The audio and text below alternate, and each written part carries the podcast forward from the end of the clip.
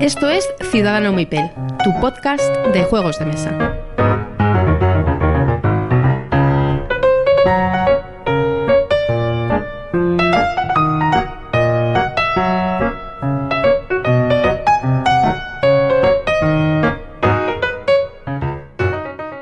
Hola y bienvenidos a Ciudadano Mipel. Soy Jesús, os doy la bienvenida y por aquí tengo a Miguel. Buenas noches. Hola, buenas noches. Aquí en el episodio número 17. Y volvemos al formato clásico. Cada uno en casa con el pijama y a grabar. Efectivamente. Eso es. A pisarnos una y otra vez porque no nos vemos, pero, pero bueno. Es lo que, es lo que tienen las nuevas tecnologías. Bien, Sí, sí. pues empezamos con la sección de noticias. O comentamos Venga, antes una viene cosita. comentamos una cosita antes que has hecho en la BGG, ¿vale? Sí, muy bien. ¿Lo comentas tú? ¿Lo comento yo? Coméntalo tú, por favor. Vale, bueno, pues hemos creado en la BGG una algo que no sé, yo creo que hacía falta, ¿eh? Nos hacía falta a nosotros, que son unas geek list. No sé si conocéis la funcionalidad esa de la BGG, pero si no la conocéis os recomiendo mm, trastear con ellas. El caso es que hemos creado unas geek list, eh, unas listas, vaya, de juegos eh, sobre sobre los juegos que vamos comentando aquí en el podcast, sobre sobre lo, el juego que dedicamos en el en el entremés todas todas las semanas y también otra geek list sobre el plan malvado, con todos los juegos mm, de los que hemos hablado desde el principio del, del, del podcast. Con lo cual ya hay veintipico juegos ahí que en cualquier momento podéis meteros en esa, en esa geek list y consultar cualquiera de cualquiera de los veintipico juegos, creo que son 26 me parece, juegos Sí. o 27, no me acuerdo, que hemos, que hemos comentado ya. Y luego una tercera que en la que nos gustaría que participarais todos, todos a todo el que se le ocurra algún juego que, pueda venir bien. Una tercera geek list en la que estamos metiendo todos los juegos mm, en los que de los que podemos hablar para el plan malvado, juegos que pueden servirnos para el plan malvado. Entonces yo he metido unos poquitos ahí para ir tirando para ir teniéndolos ahí de, de- en barbecho y en esa geek list podéis colaborar todos los que queráis añadiendo los juegos que a vosotros os han, os han funcionado bien con, con los niños y así nosotros vamos teniendo más Más campo de acción. eso es y vamos comentando lo que nos, nos decís y tal si os parece bien Pues nada, ya sabéis, Geek List de Ciudadano Mipel, de Plan Malvado y estaremos viendo, ¿eh? Que, que queremos que colaboréis. Eso es colgaremos el, el, el enlace en, en- no sé muy bien no todavía no lo tenemos muy pensado en en iVoox en, en Y yo creo que En mejor, Twitter. mejor en la web. Y En la web y en Twitter. sí, claro. Ahora le daremos una vueltecilla. muy bien Bien, y este fin de semana pasado, eh, eh, los días 8 y 9 de septiembre, han sido las LES. Y tú y yo hemos estado por ahí ganduleando un poco y mojándonos, Eso sobre todo. mojándonos un poquito porque nos cayó una buena una buena chupa de agua La cola Pues del sí, mercadillo. Las Ludo, Ludo Ergo Sum, eh, unas jornadas de juegos de mesa que a mí me parecen que cada, cada día más referencia del, de la- del de los Sí. juegos de mesa en, en España. ¿eh? Cada día se hacen más grandes. Están creciendo de una forma brutal. Mm, Cada día son más grandes, cada vez lo hacen mejor, cada vez está más cómodo. La verdad es que la diferencia del año pasado este ha sido bastante grande y al parecer yo no estuve en las del Corcón, pero el salto de calidad de las de Alcorcón a las de Aluche mm, es mucho, ¿no? Sí, sí, sí, sí. Un salto muy, muy, muy grande. Allí también estaba bien en Alcorcón, pero era más pequeñito, era, era, era mucho más reducido el espacio. Ahora, ahora en, en Aluche el salto es muy, muy grande. Ya estamos hablando de, creo que este año ha habido 5.000 inscritos, me parece, me parece que, que escuché. Eso, es- eso es mucha gente. Sí. Y el aforo ha aumentado mucho, el mercadillo también ha ganado mucho, Ha sido está, está cogiendo mucha fama, en- hay muchas muchas tiendas, muchas editoriales que presentan ahí juegos, exacto. que pre- hay protos de Berkami. Hay, hay muchas, y sobre todo yo creo que, que el cambio de sacar el mercadillo fuera ha sido bueno para la zona de juegos. Porque antes había una cola enorme de gente, el año pasado, vamos, eh, esperando para el mercadillo y otra cola enorme para apuntarse a las actividades, sobre todo a las partidas de rol, y eso al sacarlas el mercadillo fuera se ha quedado muy, muy despejado y, y la zona está como un poquito más, más dedicada a lo que tiene que ser, que son juegos, y hay más sitio además, al fondo. Sí. Y además no quita eh, eh, cabida, no quita mm, aforo al- a, los que estamos, a los que van a ir a, a jugar. O sea, antes, el año pasado, al estar compartido, el aforo em, estaba muy limitado. O sea, es muy vigilado. Desde aquí en Madrid, bueno, pues desde el, Desde lo del Madrid Arena. Madrid Arena, sí. Son, tienen, y hace muy bien, claro, o sea, tienen muchos ojos para el tema del aforo. Entonces, eh, si había 200 personas esperando en la cola del mercadillo, que, que las hay, que las hay, pues son 200 personas menos en un aforo que creo que era de 1.300, creo que recordar, ¿no? 1.400 era el aforo. Por ahí rondaba. Entonces, pues, sí, entonces pues se notaba. El hecho de quitar el, el mercadillo y ponerlo fuera. sí. Y además, eh, este, con acceso desde el exterior del, de todo el recinto, o sea, muy cómodo. El mercadillo estaba muy cómodo. También habían puesto mesas, o por lo menos habían planificado poner mesas en el exterior, mesas de juego. Lo que pasa es que el tiempo no ha acompañado. Entonces, yo, yo no vi las mesas, no sé si el motivo fue de que no estuvieran fue el, el tiempo o que al final no le faltaba algún permiso o algo, no, no lo sé, no lo sé. Sí. Pero en principio estaba planificado. Llovió un poco mm, y no y por lo menos el sábado que es cuando estuvimos nosotros no hizo mucho sol cosa que se agradece además por Sí. otro lado Mm. pero yo lo vi como más despejado todo yo me encontré Sí. mucho más a gusto que, que el que el, El el año anterior sí Efectivamente.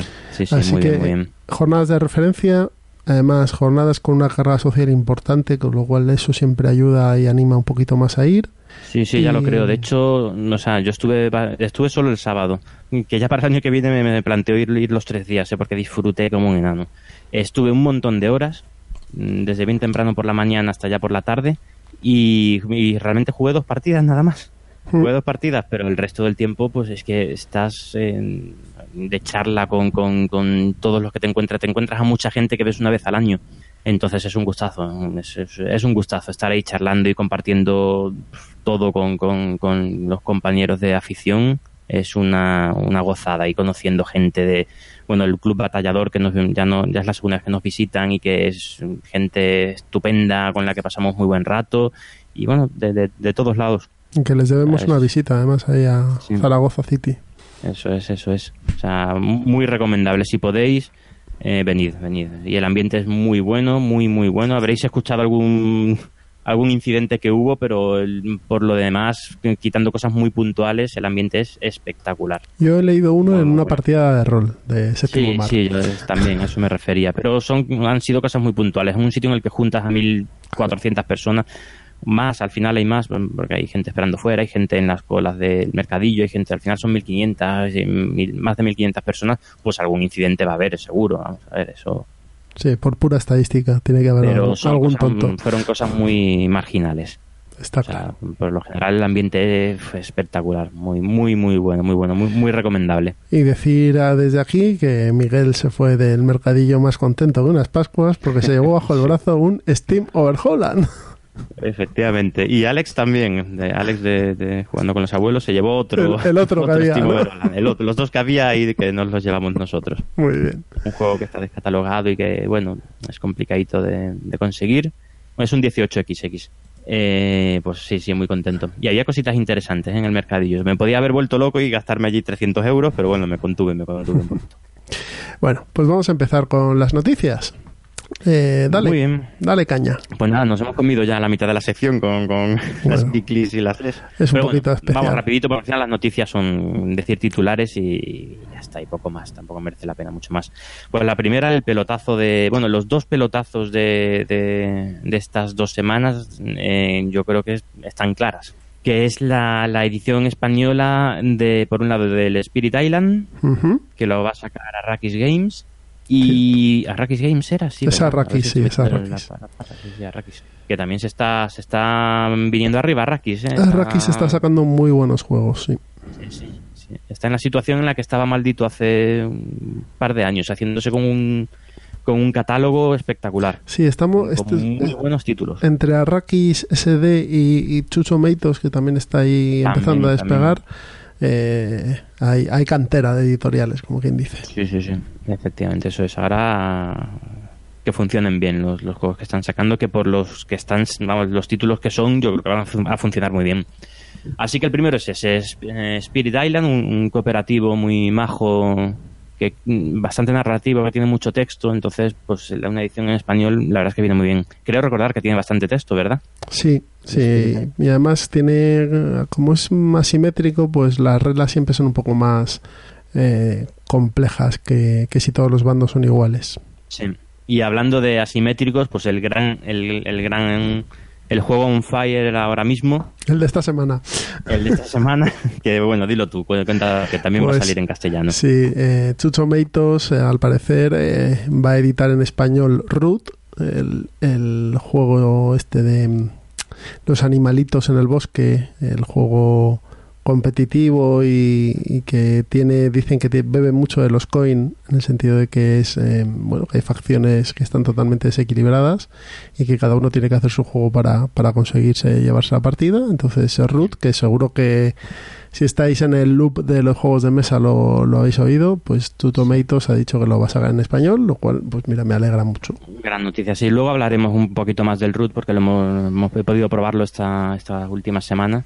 Y, y bueno, ya luego os cuento las sensaciones. Muy bien. Es, es bebe de coin, pero no es tan coin como, como he estado escuchando. ¿eh? Es, pero bueno, lu- luego, luego vamos a ello. Vale. Más, más, más, más. Tenemos eh, dentro de poquito, bueno, todavía queda un mesecillo por ahí. Eh, va a salir el Kickstarter de, mm, para los amantes de Eklund, el Kickstarter que faltaba para, para los BIOS, que es el BIOS Origins, ¿vale? Que, que saldrá el 28 de octubre. Así que a los que os gustan los BIOS, BIOS Genesis, BIOS Megafauna, pues va a salir el siguiente que es el Origins. Pues otro más. El Origins creo recordar que es el que enlaza entre el, el Megafauna y el, Y y el- ya el Neandertal, ¿no? Mm, no lo sé, ¿no era entre el Megafauna y el Bios Genesis? Mm, ¿No es entre el de las moléculas y los animalitos? Sí, es verdad, es verdad, creo que sí. sí. No, no, no, no. Entre las moléculas sí, no, no, no. Eh, es el, el BIOS, el Génesis enlaza con el Megafauna. Viene en el Megafauna, vienen las instrucciones según cómo acabe la partida del, del Génesis. Quiero recordar. Bueno, Sí, yo creo que el Origins es después. Bueno, si nos equivocamos, pues ya, no, ya nos lo diréis por, por Twitter o por comentarios de iVoox. Pero creo, creo recordar que era así. Luego, ¿qué más lanzamientos? Este, este no estoy seguro si ya lo habíamos comentado. El siguiente que tenemos aquí apuntado, que es el también por Maldito Games, que va a lanzar en español el Teotihuacán, que es un... el juego que está medida- on fire ahora para Essen. Sí, y yo a medida que estoy leyendo, cuanto más leo, más me está gustando, ¿eh? Y la cosa es que ya se han anunciado que va a estar para mediados de octubre, con lo cual esto incluso es posible que esté antes de, antes de si, es a mediados, si es a mediados de octubre está antes que Essen, porque Essen es a finales, o sea que... A ver, esto, esto, a ver, lo digo mil veces, nosotros somos aficionados y estas son las cosas que vamos escuchando en Twitter, en, en, Foros, en, bueno, en eh, webs de foros y noticias. tal, a ver, que, que no, no ponemos la mano en el fuego, pero por lo que hemos escuchado va a salir bien, bien prontito, en octubre, así que yo a este voy de cabeza. Y por lo que lo poco que he estado leyendo, sí, cada vez me atrae más, ¿eh? Tiene buena pinta, sí. Sí. Luego otros dos Kickstarter que, bueno, que son, se lanzaron este, antes del verano, a primeros de año y que van muy bien en fecha, que son el Australia de, de Martin Wallace, el Australia, que va- lo vamos a tener ya en, en casa en las próximas semanas, muy Eh, una cosa, tiempo. ¿la edición que os llega al mercado español es la de Masqueoka o es una edición de Kickstarter con reglas en español y cartas en español y demás? Es la de Masqueoka, yo entiendo que es la de Masqueoka. Es que es segura, es, es la, la duda que tenía. Vale. Pero yo creo que es la misma, ¿eh? Yo creo que, que sí, que de- debe ser esa, porque ellos tienen la, la no la patente, pero sí, bueno, la, la edición de, de este juego para O sea, España. el- eso es, en el Kickstarter ya, ya eh, sabía que se sabía que la edición español, en español se encargaba Masqueoka. Pues ya está. Todo solucionado, todo la arreglado. Y lo mismo pasa con el CO2, que estará en octubre, lo tendremos bastante puntual, posiblemente en octubre, Ujú. Eh, en, en- en casita. El CO2 también, también en castellano. Un La Juego de- Cerda de- que, de que se ha Cerda, reeditado. Con, vamos, un gran juego, Este- así un euro durete. Es una reedición de, del CO2 antiguo, ¿no? ¿O es Sí, un, un es. nuevo juego? Es una, Es una reedición, Vale. dicen que han, que hay que lo, han- lo de siempre, que, que lo han pulido. Sí, Han pero pulido bueno, no red, deja, pero no bueno. deja de ser el CO2 2.0, pero hay, hay, hay antes un 1.0, ¿vale? Sí, sí. Y qué más, qué más. Bueno, de la cerda también se supone que ya, ya tiene que estar en tiendas. Cuando escuchéis este, este programa ya estará en tiendas. El, el, el Kanban, para muchos es el mejor, bueno, el mejor la cerda, no lo sé. La verdad es que no lo he jugado, pero mm, para muchos es el mejor, es Editado, más duro. ¿Editado en español o editado en...? en- Editado en español también por, por maldito. Vale. Kanban Drivers Edition. Hay dos, dos ediciones y esta es la Drivers, es que trae unos coches. En, Ahora que trae los cochecitos, vale. Sí, sí. ¿Y qué más? ¿Qué más? Eh, bueno, tienes aquí apuntado un par de juegos. ¿tú Sí, también? uno que se llama Herbáceos, que es otro juego nuevo de, de Maldito Games, que por lo que he visto, bueno, pues es un, es un euro que tiene buena pinta. Y uno que me parece curioso, que es el Pandemic Fall of Rome, o la caída de Roma. Que yo que tengo en casa el Pandemic Ibérica, eh, o Iberia, mejor dicho, si mantiene el, el- el estilo y la ambientación que tiene el Pandemic Iberia en el de la caída de Roma, puede ser muy interesante. ¿eh? Eh, Muy bien, pues no sí. deja de ser un Pandemic, eso está claro, pero bueno, le, le mete unas cositas que te lo hacen un poco más complicado y, y se ambienta un poquito más y se ajusta un poco más a la época. Para los aficionados a la saga, pues ahí está. Pues ahí está, un nuevo Pandemic. Mm. Y luego, por último, ah, bueno, no, ah, sí, sí, ya que tú has comentado es el Herbáceos, el, el Fall of Rome. Pues un juego en formato digital que acaban de sacar, que es el Commands and Colors Ancients, eh, que ya está disponible en Steam. Está disponible, sí, creo que ya está disponible. No sé si en beta o, o ya definitivo, pero está lo, lo tenéis en Steam. Yo he visto Lo único que por lo que he escuchado es que todavía no tiene modo multijugador. he visto alguna imagen y tiene buena pinta, ¿eh? Mm. Pero claro, si no, si no puedes jugar con, con una persona física que esté al otro lado, si es una IA, pf, a ver cómo funciona. Bueno, habrá que dejarle un tiempo para que se vaya desarrollando. Si es. os pica mucho, pues lo podéis comprar y jugáis contra la IA. Y así os vais haciendo un poco al, Hombre, al para juego. aprender a jugar está genial eso. Sí, es un gran juego. Son un grandes Mm. juegos los Command and Colors. Sí. Bien, Y nada más. Que ¿Alguno más? de Noticias no- yo no tengo nada más. Que ahora viene la época, ya, ya ha empezado la, la época de lectura de reglas. Ya me acuesto por la noche con, con reglas de todas las, las novedades de Essen. Y el Coimbra, el, el Teotihuacán, el, el Newton. Newton, ese, efectivamente. Pues nada, eh, pues en las próximas semanas a leer reglas una tras otra, una tras otra, y, y ya iré comentando aquí las sensaciones. Porque hasta que no salgan físicamente, lo único que conocemos, eh, lo único que podemos, podemos hacer es leer el manual y ver qué nos va apareciendo cada, cada juego. Estupendo. Pues nada, eh, vamos a irnos ahora a los entremeses, pero antes os ponemos una promo de unos amigos. Así que nos escuchamos ahora.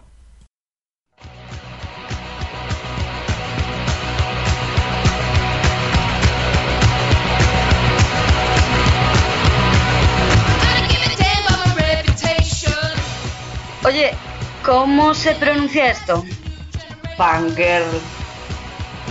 Ya, pero ¿cómo se deletrea? No me queda. Fangirl. G, T, S, R, L. Fangirl. Ah, eh, pero en Twitter no es así. No, en Twitter es Fangirl. Lo que pasa es que en vez de tres tiene dos R y podcast. Fangirl Podcast. Le hemos vuelto a cagar, ¿no? Entonces, Sí, me la he cagado. madre mía. Y pe- pe- pero, pero ¿por qué? Si, si ni siquiera sabemos pronunciarlo, ¿por qué hemos escogido este nombre, maloles? Porque es eh, la vertiente friki del movimiento Riot Girl. Madre mía. Piensa que podría ser peor. Podría cantar. Ya.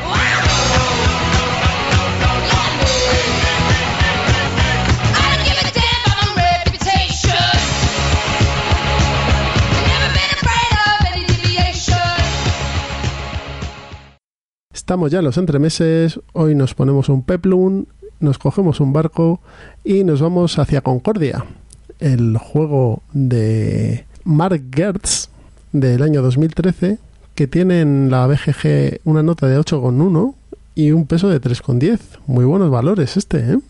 Sí, sí, y además una nota de 8,1 con 16.000 eh, ratings, 16.000 mm, votantes. Opiniones, sí, eh. o votantes. O sea, está, está espectacular, es una nota muy buena, ¿eh? ¿En, muy qué. ¿En qué posición está este juego? Está en el, en el ranking de la BGG, está en el 22. Bueno, está dentro de los 50 primeros, está, o de- incluso dentro de los cuenta que es- 25. Que es, un juego de 2013 que tiene 5 años, es- está genial. Está muy bien, muy bien. Y aquí nos encontramos ante un euro de tomo y lomo, ¿no? Un euro de corte clásico. Em- Empezando por el tema, el tema más clásico no puede ser. Y elegante, porque yo me he leído las reglas y las reglitas son dos hojas. Eso es, sí, sí. Las reglas son nada, nada. Un- ni un tríptico, ¿no? Son dos hojitas y, y poco más. Pues cuéntanos Poco un poquito acerca de este juego. Pues a ver, es un juego de, de 2 a 5 jugadores que es, bueno, tiene un poco, es un, la interacción es muy leve, con lo cual eh, escala bien. Escala bien, bueno, ahora contaremos con lo que hay que hacer para que escale bien. Vale. La duración, según la BGG, son 100 minutos, hora y media larga. Bueno, pues sí, más o menos. Depende, sí, unos 100 minutos. Y la edad a partir de 13 años. Bien, sí. Es un juego durete, de reglas es muy sencillo, pero, pero bueno, de estrategia tiene, tiene su fondo. Es de Mac, Mac Gerst, que es el, el- No ha dicho tampoco grandes. No tiene. mm, Aparte de este juego, no tiene grandes cosas. Tiene, a mí que me suene, tiene el Antique y sobre todo el, el, el Transatlantic, que es mm, bastante parecido a este. Yo el Transatlantic no he jugado. Yo estuve... El año pasado o el anterior, no me acuerdo. creo que El fue año pasado. Salió en el Essen del año Mm. pasado. Yo estuve a punto de comprármelo, pero al final me eché un poco para atrás. La verdad es que el tema luego me parecía interesante, ¿eh? toda la gestión de transatlánticos y demás. Sí, sí, el tema a mí me atrae. Mm. Y bueno, hay gente que lo pone muy bien, el, el Transatlantic. No ha alcanzado el- la fama del Concordia, pero, pero bueno. Este es un poco estilo Kailus, ¿no?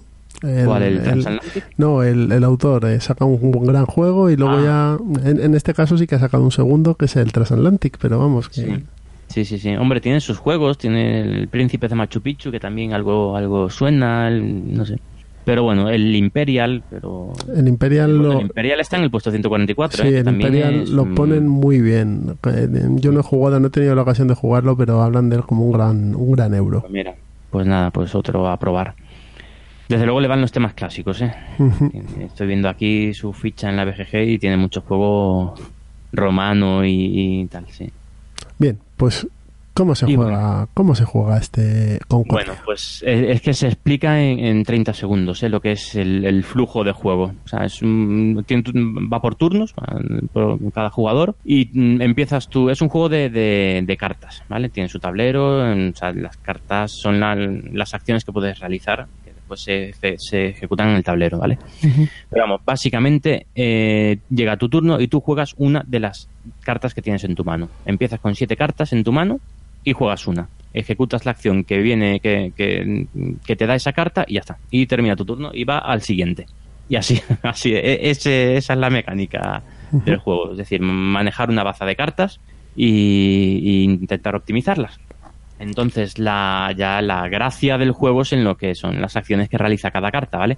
Empiezas con siete cartas. Bueno, a ver, eh, tienes un, un mapa de, de juego con un montón de localizaciones eh, eh, con ciudades, ¿no? Mm, Y dividido en regiones. O sea, en este, el, el mapa principal creo que es el, de, el, el del Mare Nostrum, ¿no? El del Mediterráneo. Sí. eh, estamos en época romana, ¿vale?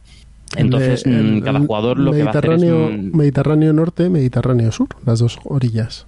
Sí, sí, sí, sí, todo el, el Mediterrá- Mediterráneo completo. Cada jugador va a manejar un, un imperio comercial. Tú tienes que ir montando tu imperio comercial, tu- tus mm, expandiendo tus mm, eh, montando eh, puestos comerciales en los distintos lugares del imperio. Entonces el imperio está dividido en, no recuerdo si 11 o 12 eh, regiones y cada región tiene pues tres ciudades. Depende del mapa, tiene dos, tres, cuatro ciudades. Y en esas regiones se van a producir en cada, en cada ciudad se va a producir un, un tipo de, de recurso, ¿vale? Hay cinco recursos en el juego y eso es lo que se va a ir produciendo en, en las distintas ciudades. Ladrillos, comida, herramientas, vino y tela. Entonces tú tienes, empiezas el juego con siete cartas y las cartas, eh, cada carta, eso en tu turno juegas una carta. Las cartas son, son cartas de personalidad, ¿vale? Cada, cada carta tiene un- un- una acción que es- depende de la personalidad. Y de esas, o sea, de tus siete primeras cartas iniciales, realmente hay seis personalidades, personalidades distintas porque una está repetida, el perfecto, el prefecto. Y nada, tú juegas tu carta, la pones en tu mazo de descarte y, y, y ala, ejecutas su acción y a tirar para adelante el turno del siguiente jugador. Entonces mm, vas poco a poco, a medida que vas jugando turnos, te vas descartando de cartas, cada vez te van quedando menos hasta que juegas una carta determinada que lo que hace es volver a recuperar todas tus cartas, ¿vale? Entonces vuelves a recuperar tus siete cartas o más porque una de, un- uno de los, una de las personalidades lo que te permite es comprar cartas de, de un mercado, un mercado de cartas y, y ya está. Y recuperas tus cartas y sigues, sigues jugando eh, las cartas que vuelven a tu mano. Entonces se trata de optimizar ese- esa, esa mano que tienes eh, que tienes eh, de cartas, pues optimizar de forma que, hombre, siempre es más óptimo el, el jugar las siete cartas, que el, el- el- la personalidad con la que recuperas tus cartas que sea la última que, que juegas. Antes poder haber jugado todas. Entonces, ¿qué tienes? Pues la carta que hemos comentado, o sea, hemos comentado que se empiezan con siete cartas de seis personalidades distintas. ¿Las comento un poquito por encima cada una? ¿O Sí. es meternos en- demasiado en el juego? No, comentarás un poquito. Lo que hace Pues mira. sobre todo. Sí, sí, simplemente. Es, es muy rapidito. Eh, eh, tienes eh, siete cartas con seis personalidades. Hay una que es el tribuno, que es con- mm, para recuperar las cartas que ya has jugado. Entonces, simplemente, cuando juegas el tribuno, recuperas tus cartas. Tiene un par de mm, cosas adicionales, simplemente que consigues un poquito de dinero y puedes colocar nuevos, nuevos colonos, que eso tampoco hemos, hemos comentado. Tú empiezas el juego con un colono terrestre y un colono eh, marítimo en Roma. ¿Vale? Lo- Empiezas lo- con tus dos colonos en Roma y esos dos colonos los, los mandas tú ahí a- de viaje eh, a lo largo de, de- de todas las provincias del imperio para ir montando sedes comerciales de tu, de tu imperio comercial. Entonces, eso lo haces con el segundo de los eh, de las personalidades, de las cartas de personalidad, que es el arquitecto. Tú juegas el arquitecto, bajas el arquitecto y puedes mover X eh, colonos y montar eh, ese mismo número de eh, puestos comerciales. Entonces vas, te mueves con el colono, llegas a una ciudad en la que se produce hierro, pues pagas el, el precio de montar ahí mm, tu casa comercial. Según, según lo que produce cada ciudad, pues, ese, pues el coste será diferente. Eso con el arquitecto. Y ahí es donde está prácticamente la única interacción con, con el resto de jugadores. Que es que, que en los, por un lado, los eh, colonos bloquean las vías, o sea, donde hay parado un colono no puede pararse el colono de un adversario. Ujú. Sí puede pasar, pero no se puede parar. Entonces eso a veces, pues bueno, pues es- digamos que te bloquea un poco el camino, que es la única interacción es ese bloqueo y que si ya hay una casa comercial en, un, en una localidad, poner tu otra casa comercial eh, te cuesta el doble de dinero. Entonces, esa es toda la, la interacción que hay, es esa, no, no, no hay más. Que si yo voy a poner un, una un casa comercial en Lutetia, pues en vez de dos de, de oro me cuesta cuatro. Pues, en, vez de, en vez de dos tercios, perdón, me cuesta cuatro. Ya está. El siguiente que viene le cuesta ocho, así. O seis, no recuerdo si es el doble o si es al cuadrado. O sea, si es, Es el doble, creo. es el doble, pues el doble. Entonces, pues bueno, pues mm, esa es la interacción, la interacción que tiene. Y bueno, eso, el ir aumentando tus puestos comerciales se consigue con el arquitecto. Entonces ya hemos comentado dos, el perfecto y el, eh, perdón, el, el, mm, Tribuno. y el arquitecto. Luego importante está el prefecto, que lo que hace es producir en, en una de las 12 regiones, 11 regiones, no recuerdo cuántas tiene, que tiene el mapa, pues produce, produce el- lo que cada ciudad dé, más un bonus que de cada, de cada región, ¿vale? Eh, pues nada, si tú tienes un puesto comercial en esa ciudad, mm, en las ciudades que van a producir con, el- con ese prefecto, pues tienes, consigues los recursos. Vale, es como el recaudador, ¿no? Sí, sí, sí. Y mm, es muy importante el manejar los tiempos de cuándo eh, usar el perfecto en, un- en una región determinada. Eso, vamos, de hecho es clave en el juego, el uso del perfecto. Que además tiene, hay una carta aparte que es el perfecto Magnum, creo que se llama o Magnus, o no me acuerdo cómo, se, cómo se llamaba este perfecto, que te dobla el, el- el- la bonificación de región de, de, de esa, de esa región. Tú lo usas y si usas el perfecto y tienes el, el no ahora cómo se llama, el Magnus o el Magnum, el Sí, Prefecto Magnum. Perfectus Magnus, eso es, Ujú. Perfectus Magnus. Si lo tienes, pues tú generas el doble de producto y lo pasas al siguiente. Esa carta se le da al último jugador, ¿no? Sí, eso es. Eso es, sí, sí. Mm. Pues ya tenemos tres, arquitecto, prefecto y el primero que era el tribuno. Y luego, ah, bueno, mm, muy sencillitos, el mercader, que con el, con el, el mercader te llevas un dinero y o tres o cinco sestercios, depende del mercader que tengas. El, el inicial son solo tres sestercios, pues te dan tres sestercios y luego puedes comerciar, o sea, es decir, o comprar o vender dos bienes. Cada bien tiene un, un precio básico, el ladrillo son 3 estercios, el trigo 4, el, el hierro 5, bueno, pues así. Pues tú puedes comerciar con dos tipos de, de, de bien. Sea, puedes, mm, por, ejem- por ejemplo, con vino y ladrillo. Y o compras vino y vendes ladrillo, vendes los dos, compras los dos, lo que quieras. O los que tú escojas, claro, no tienen por ser vino y ladrillo. Entonces, pues una estrategia puede ser dedicarte a mm, poner puestos comerciales en ciudades que tienen telas, por ejemplo, que es el más caro, que son 7 siete, siete sestercios, y dedicarte a vender telas con el mercader y comprar el resto de productos que te, que te hacen falta. ¿Vale? Pues ese es otro de las cartas de personalidad. Luego el diplomático, el diplomático está muy bien, es, es una carta que no tiene una acción propia, sino que lo que hace es copiar la carta que tú quieras de la- lo que han jugado los demás en el último turno. Ya está, simplemente. Tú juegas tu diplomático y copio al prefecto de que ha jugado mm, Eduardo. Pues ya está, copiado. ¿Qué más, qué más, qué más? Está el... Y por último, de tu mano inicial está el senador. Que el senador es muy, muy importante también porque el con el senador lo que puedes hacer... O sea, tú vas montando tu, tu eh, imperio comercial, vas consiguiendo más dinero, más productos y tal, pero ¿qué haces después con esos productos? ¿Para qué los quieres? Pues para seguir expandiendo tu red comercial y sobre todo para comprar cartas, más cartas de personalidad que van a estar en el en un mercado en el en el tablero. Entonces esas cartas de personalidad, personalidad las compras con el senador.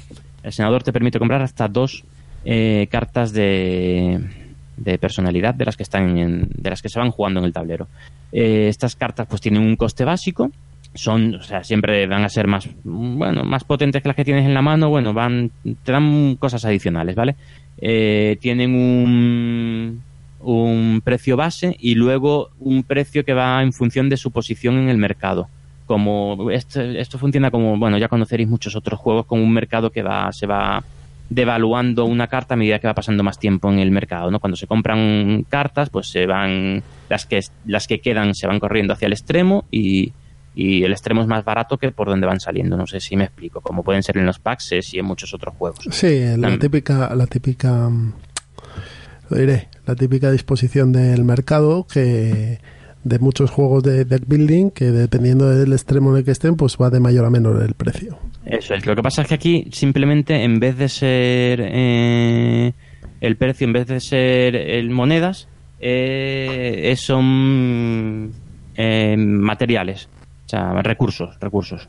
Es la única peculiaridad que tiene.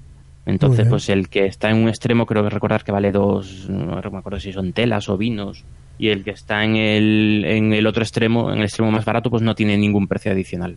Y nada, entonces tú con el, con el senador pagas el material que viene in- indicado en la carta y el material que viene indicado en la posición en que ocupa esa carta en el tablero. Compras tu carta o tus dos cartas y a seguir. Y esas son las seis personalidades básicas. Luego hay otras tres que también son, tienen su importancia. El colonizador, que, con el que vas consiguiendo más... Bueno, pues ese es... Ese está claro, ¿no? El colonizador, ¿qué hace? Pues vas- puedes conseguir más colonos. El cónsul, que te permite comprar una única carta del mercado, pero sin pagar el coste de su posición, simplemente pagas el coste básico.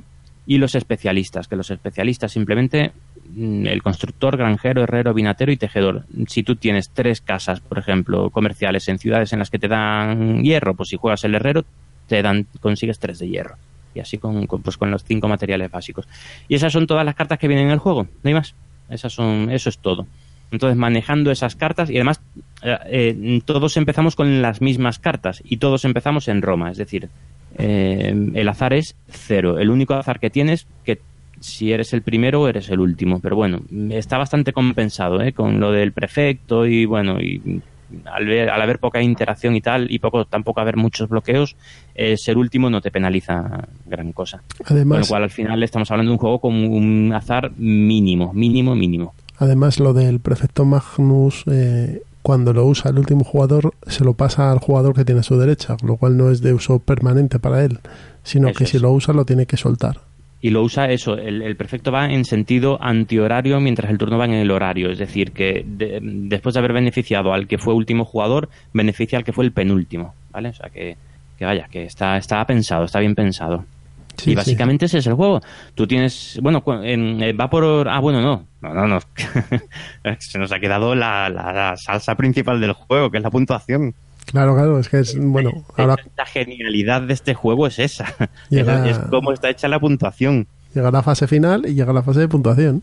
Sí, eso es. Eh, entonces, ¿cómo se puntúa este juego? ¿Cómo Bueno, se termina? esas Primero, cartas- Miguel, primero, ¿cómo se termina el juego? Porque Supongo que los jugadores irán ampliando sus rutas comerciales, sus puestos comerciales, pero ¿cuándo se de- desencadena al final de la partida? Muy bien, pues hay dos formas de desencadenar al final de la partida. Por un lado, eh, cuando cada jugador tiene 15 casas comerciales. Cuando coloca su última casa, se acaba la partida. Bueno, se juega, bueno, se desencadena al final. Mm, se- es decir, que empieza un- el último turno. O sea, si tú colocas tu decimoquinta casa, te llevas una carta que te da 7 puntos de victoria, es la carta de Concordia. Es decir, por ser el que cierra la partida, te llevas 7 puntos de victoria y ya el resto de jugadores tienen un último turno. Esa es la primera forma de desencadenar, de desencadenar el final de la partida. La otra es cuando se acaban las cartas de, de del mercado.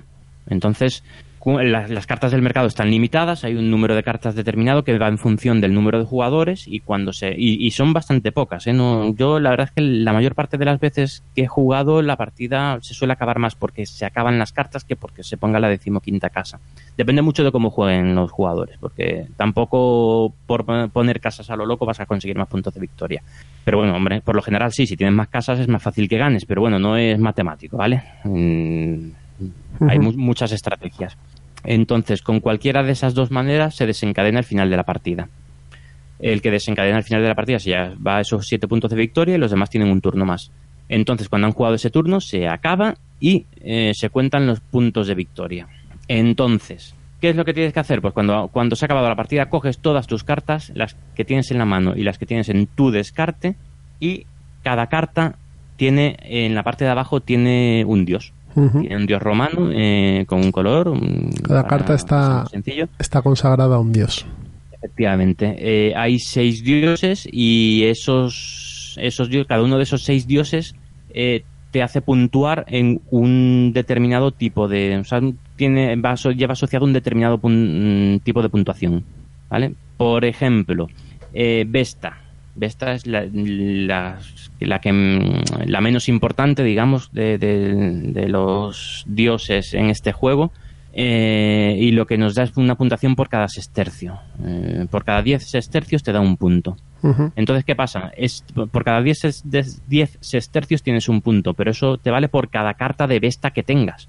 Entonces, si te- a ver, el ejemplo es malo porque cartas de Vesta creo recordar que solo están, solo es la del senador con la que empiezas. O sea que creo, no estoy seguro. No sé si hay en el mazo creo recordar que no, no o hay muy pocas o muy escasas. ¿eh? La- es decir, que el dinero que te quedas después en, la, en, en tu sin gastar mm, te va a puntuar muy poco. Entonces, ¿qué pasa? Por cada 10 sestercios te, da un punto por cada carta de Vesta que tengas. Y por lo que sea tienes dos cartas de Vesta, pues, pues por cada 10 sestercios serían dos puntos, ¿vale? Júpiter, otro uno de los principales dioses, ¿no? Pues Júpiter, el principal, ¿no? Sí, claro, el- Bien. el- el- Claro. la cabeza del panteón. Eh, Sí, sí, pero claro, a ver, eh, una cosa es la mitología clásica y otra cosa es cómo, cómo puntúan aquí los, los juegos, que es a lo que vamos.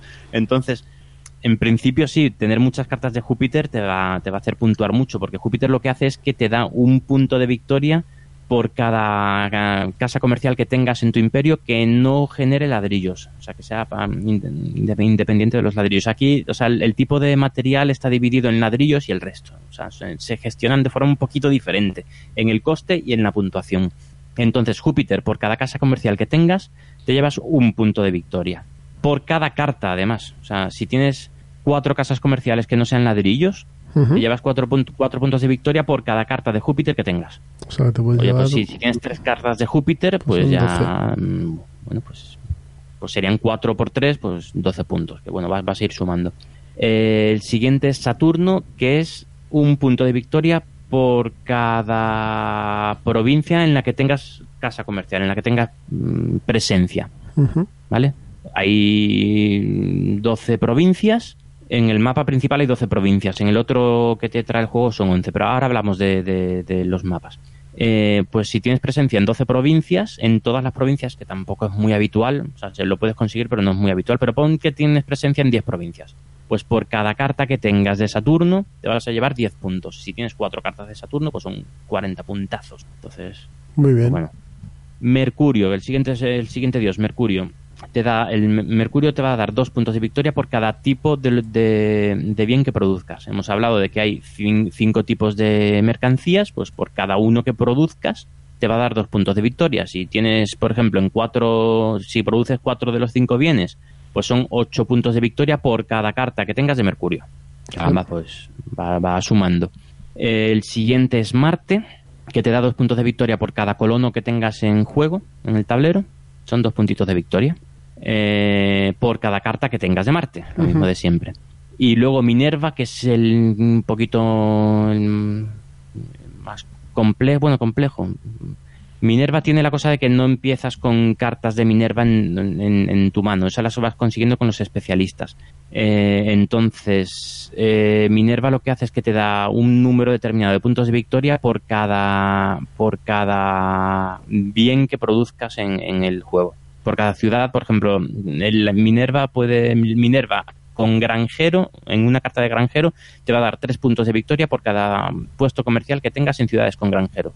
Vale. Eh, y además hay muchas cartas de Minerva, con lo cual, bueno, pues puedes conseguir con Minerva, se pueden conseguir puntuaciones majas. Entonces, ¿qué pasa? Pues estamos viendo aquí que tenemos que seis, seis tipos de puntuación que además van asociadas a las cartas que vas comprando. Entonces tú cuando vas comprando, cuando te vas desarrollando, tienes que ir viendo las cartas que hay en el, en el mercado, tienes que ver lo que hace la carta y la puntuación que te va a dar al final. Entonces, es, que si te dedicas a, poner ciudades, en expandirte de una determinada manera, pero no tienes cartas para, lo, para que esa ma- forma de expandirte te, te, te dé puntos, pues al final tienes un eh, imperio estupendo, pero tienes muy poquitos puntos de victoria. Entonces, ese equilibrio es, mm, es espectacular en este juego. Ah, También hace que sea oscuro el ver los puntos de victoria que tiene el adversario, porque tú los tuyos más o menos, pues yo tengo, vas sabiendo, yo tengo cuatro, cuatro cartas de Saturno. Pues más entonces ya sé que tengo que ir a, a expandirme por distintas ciudades, por distintas, distintas regiones. Eso, Entonces, pero no, no sabes, no sabes bien la estrategia a la que están yendo los demás. Si juegas a dos jugadores, pues le puedes hacer un seguimiento, pero si no, es complicado, la verdad es que es complicado. De eso se quejaba Clint Barton en, en Vis Lúdica de este juego. Y decía que era un poco opaco la parte de las cartas y los dioses. Que en la versión web, en la versión digital se ve mejor. Discre- sí, pero discrepo totalmente. El- el- el- eh, a ver, la, mm, en la web funciona muy bien. No recuerdo si estaba en, en, Voite. Eh, pues funciona muy bien, pero los te va indicando en todo momento los puntos de victoria que lleva cada uno. Entonces sí, vale, es más, más transparente, pero pierde mucha de la gracia del juego.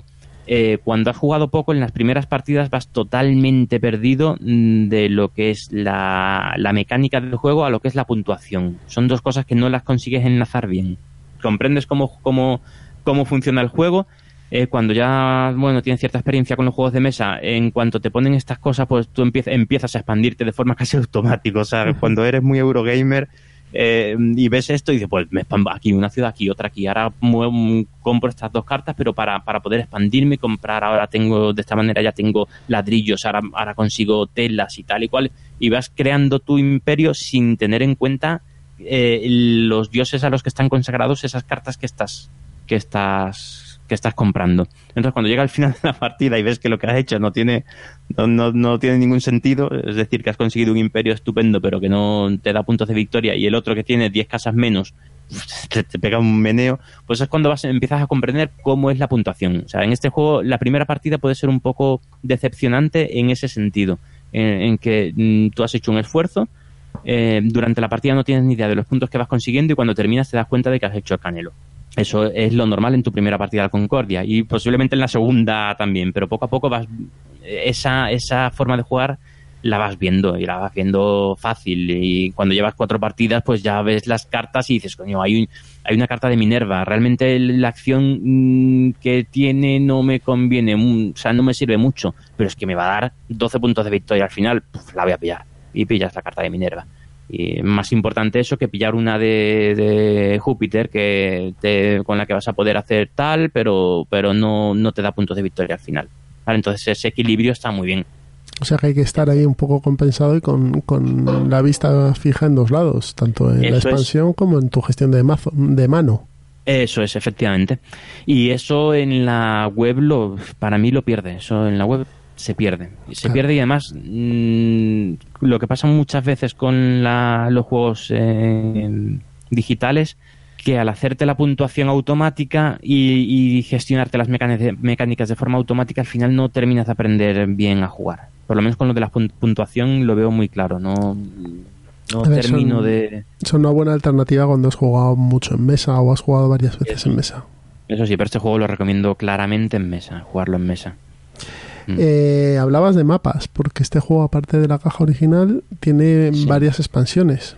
Sí, eh, un detalle último antes de hablar de los mapas es que cada jugador tiene un, un pequeño tablero de jugador, ¿vale?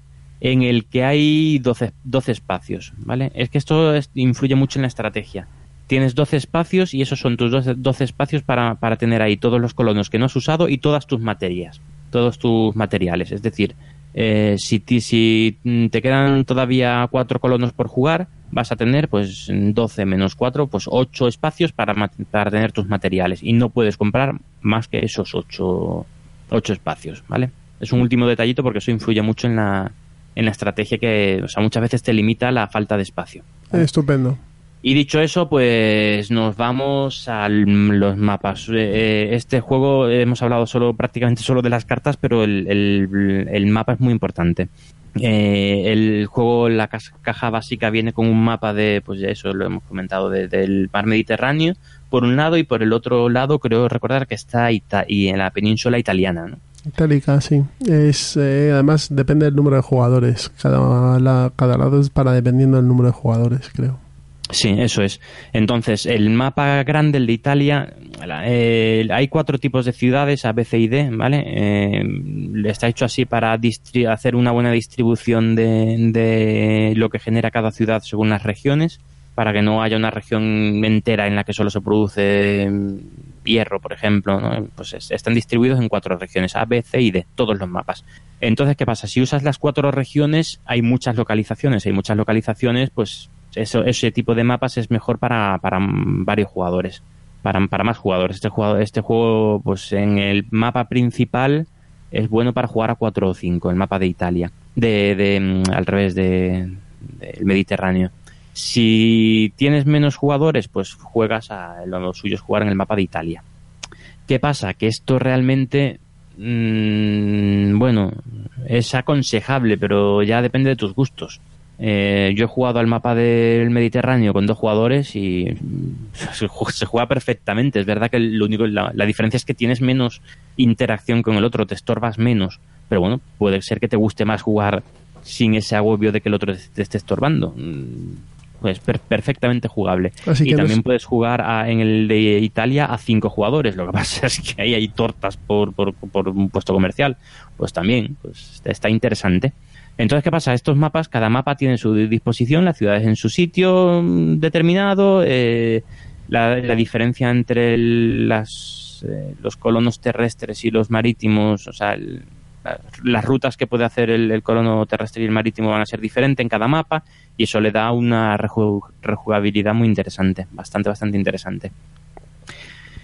Eh, y luego aparte del gusto de, de- tuyo de decir, pues ahora voy a jugar en, en mapa de, de Córcega o de Galia o de Britania, pues eso también, oye, pues interesante. Y luego está la expansión esta de salsa, ¿no? Sí. Bueno, realmente cada una de las expansiones, bueno, el juego tiene varias expansiones de mapas. ¿vale? Que realmente cada, cada mapa suele tener una mm, alguna mini regla adicional. Vale. ¿vale? El de Egipto, y hay uno, por ejemplo, una expansión que es un mapa de Egipto y uno de Creta. Las expansiones son parecidas, eh, para que me entendáis, a lo mejor como las del Fórmula D o otros juegos así que es simplemente un mapa o del, del mismo, del Ticket to Ride.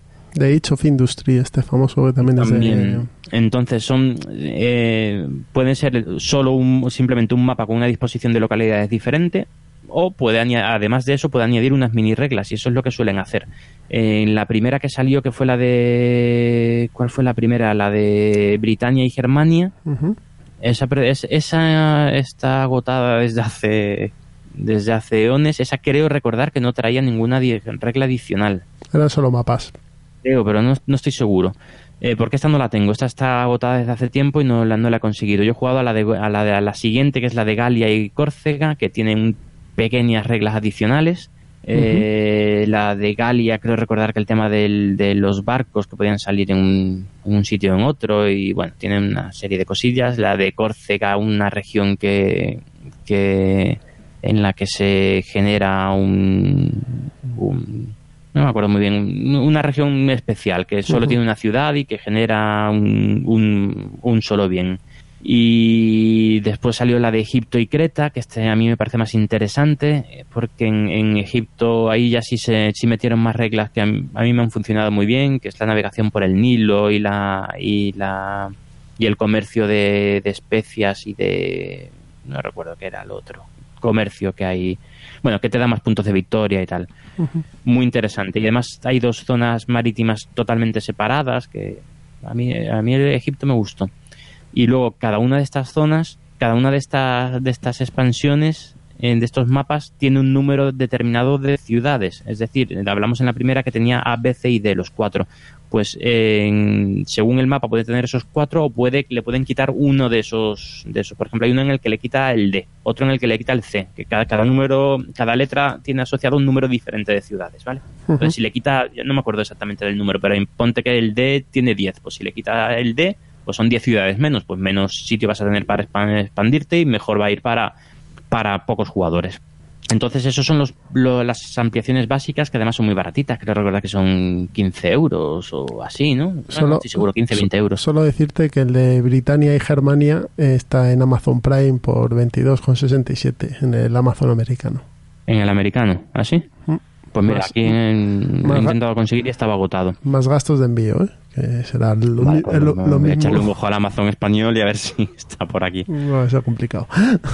Y luego, bueno, como siempre, hay muchas hay, hay muchas eh, hay expansiones promocionales y mini expansiones de estas habituales, pero bueno, esas no las comentamos. Y luego está una expansión más grande que es la de salsa. Eh, Un, un comentario al respecto. Es posiblemente una expansión, la expansión con la portada más fea que se pueda echar uno a la cara. sí, Joder. sí, más que el juego original que ya tiene una portada también. Joder, la Mira que el tema, coño, es pa- para hacer una, una portada bonita, ¿eh? Pues la portada, madre del amor hermoso, yo Es no sé en qué estaban pensando. hace daño. La portada es fea, pero es que cuando hicieron la de salsa es todavía más fea. la salsa es horrible, ¿eh? es que Mm, sí. Pero bueno, salsa lo que hace es, es meterte un, un- un nuevo recurso que es, que es la sal, ¿vale? Y es un recurso que te va, viene a ser como una especie de comodín. Eh, más que ese recurso en sí, me parece interesante que trae un, un foro de comercio en el que vas poniendo unas losetas en cada partida y eso cambia un poquito eh, las reglas del juego, que está, está bastante interesante. Eh, y además trae dos mapas más.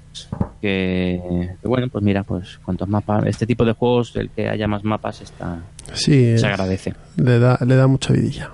Sí, sí. Mm. Eh, este juego... Dime, dime. No, no, eh, básica, vamos, que básicamente eso es todo lo que da de sí las reglas y las expansiones del juego. Este Dime, juego, dime, ¿qué vas a decir? Este juego lo editó en español más que Oca. Eso es. Lo ha reeditado hace, lo ha reeditado hace poco. Sí, eh, sacó la edición, la edición de más que Oca es la de PD Games eh, traducida. Vale. Y pero, pero este juego se agotó y este año lo sacó otra vez. Eh, o lo han reeditado, mejor dicho. La verdad es que no, no- Creo que ya sí. Entonces, eh, O sea, bueno, lo ha reimprimido o, re- o es una edición nueva. eh, Bueno, reimpreso, mejor dicho. Yo creo que es reimpreso, sí. Mm. Y nada, que sepáis que está disponible. Que lo, Sí. lo tenéis para en español y, y no sé cómo andará de precio. Supongo que no será barato. Porque el cajote es impresionante. Y los materiales están bien. Sí, el, el- la producción es, es- la verdad es que es muy buena, es muy bonita, quitando, quitando la caja, el resto es eh, los materiales, el es todo el mapa, la producción está, la verdad es que está muy bien. En castellano sale por el PVP son 50 euros, 49,95. Que bueno, para un euro de este tipo, yo Sí, está a en mí- a mí me precio. parece que está muy bien. Está en precio. 49.95 el PVP, que después siempre... Siempre hay algún descuento y alguna cosa que, Sí, te, sí, sí. que puedes hacer. Mm. Muy, Bueno. muy recomendable. A mí este, este juego es un juego que me, me gusta mucho. Concordia es un euro, euro, euro, euro muy clásico, de, de- vamos, de corte clásico, de corte muy clásico y reglas súper sencillas y mucha profundidad. Pues con esto hemos terminado con Concordia. Yo creo que sí, yo creo que no se nos queda nada ahí pendiente. Si hay algo que queráis decir, algo que nos hemos equivocado o algo que queréis aportar acerca de lo que hemos hablado de Concordia, pues ya sabéis, eh, comentarios no. en iVoox y os contestaremos raudos y veloces. Nos dais una colleja cuando, cuando queráis. Bien. Por las pues- veces que habremos metido la pata. Pues pasamos a las reseñas rápidas, así que nos escuchamos ahora.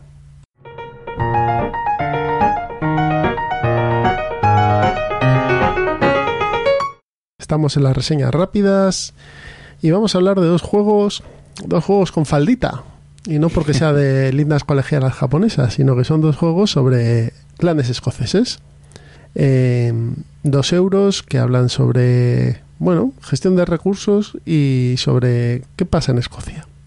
Empiezo yo hablando de Isla de Sky, que es un juego del año 2015 de Andreas Pelican y de Alexander Pfister, el chico de Mombasa, Great Western Trail y Port Royal. Eh, es un juego de 2 a 5 jugadores, de 30 a 50 minutos, con un 7,5 en la BGG de nota y un peso de 2,25. Como esto es una reseña rápida, os voy a hablar por encima sobre, qué, es Isla de Sky. En el fondo, Isla de Sky es un juego de apuestas en el que tenemos un tablero central en el que nos van a ir eh, detallando el, el curso de la partida y los puntos de victoria que vamos ganando. Y hay una, una bolsa en, en perdona en este tablero central hay cuatro losetas que indican las fases de puntuación en qué, se- qué cosas se puntúan vale el juego tiene seis rondas y en cada ronda se va a puntuar una de estas cuatro cosas, dos o tres de estas cuatro cosas. Entonces hay una, hay una bolsa común de losetas que representan la isla de Sky que vamos creando. Empezamos todos con una loseta principal que es el castillo y vamos a ir añadiéndoles losetas, ¿vale? Las losetas tienen borde y están y tienen dibujo interior y tienen llanuras, montañas, lagos. Entonces tenemos que ir enca- encajándolas para que las montañas vayan con las montañas, los lagos con los lagos, llanuras con llanuras y las carreteras que tienen o caminos, esas sí que se pueden no eh, continuar y cortar. Cada jugador va a coger tres losetas, las va a mirar y va a apostar su dinero en dos de ellas y una de ellas la va a descartar. Eh, Después todos los jugadores van a hacer lo mismo, esto se hace de manera simultánea y se levanta una pequeña pantallita que tenemos y vemos cuánto vamos a apostar y cuáles nos descartamos. Nos quitamos las que nos vamos a descartar, las losetas que nos vamos a descartar vuelven a la, bolsa y las losetas que hemos apostado por ellas, el resto de jugadores van a tener la opción de apostar lo mismo que hemos apostado nosotros y llevársela. ¿Qué pasa eh, si te hacen eso en una de tus losetas en la que habías apostado tres monedas y otra persona apuesta tres y se la lleva? Que tú esas monedas las recuperas, no las pierdes. En cambio, si nadie apuesta, tú esas monedas que has puesto sobre esas losetas las pierdes porque se van al al, al pool común de, dinero. Después de esto se monta en las losetas el mapita que vas haciendo y se pasa a la fase de puntuación. ¿Qué es la fase de puntuación? Pues por ejemplo, las losetas tienen eh, vaquitas de estas vacas peludas escocesas. Pues por cada vaquita o por cada dos vaquitas que tengas en tus, en tus dominios, un punto de victoria. O por cada barco, o por cada construcción de faro, o por cada construcción de granero. Entonces, dependiendo de, de las losetas de puntuación que tengas, vas, tienes que estar muy atento a qué losetas te interesan y cuáles no. Porque a lo mejor te salen tres losetas de oveja y, y no se puntúa nunca una oveja. Entonces, bueno, una, una de ellas por lo menos te la vas a tener que quedar, pero las otras incluso puedes pasar de apostar por ellas o lo que tú quieras. En cambio, al de enfrente le pueden interesar tus ovejas. Esto durante seis rondas, se van sumando puntos de victoria, al final se hace una puntuación final y el que tiene más puntos de victoria es el que ha ganado.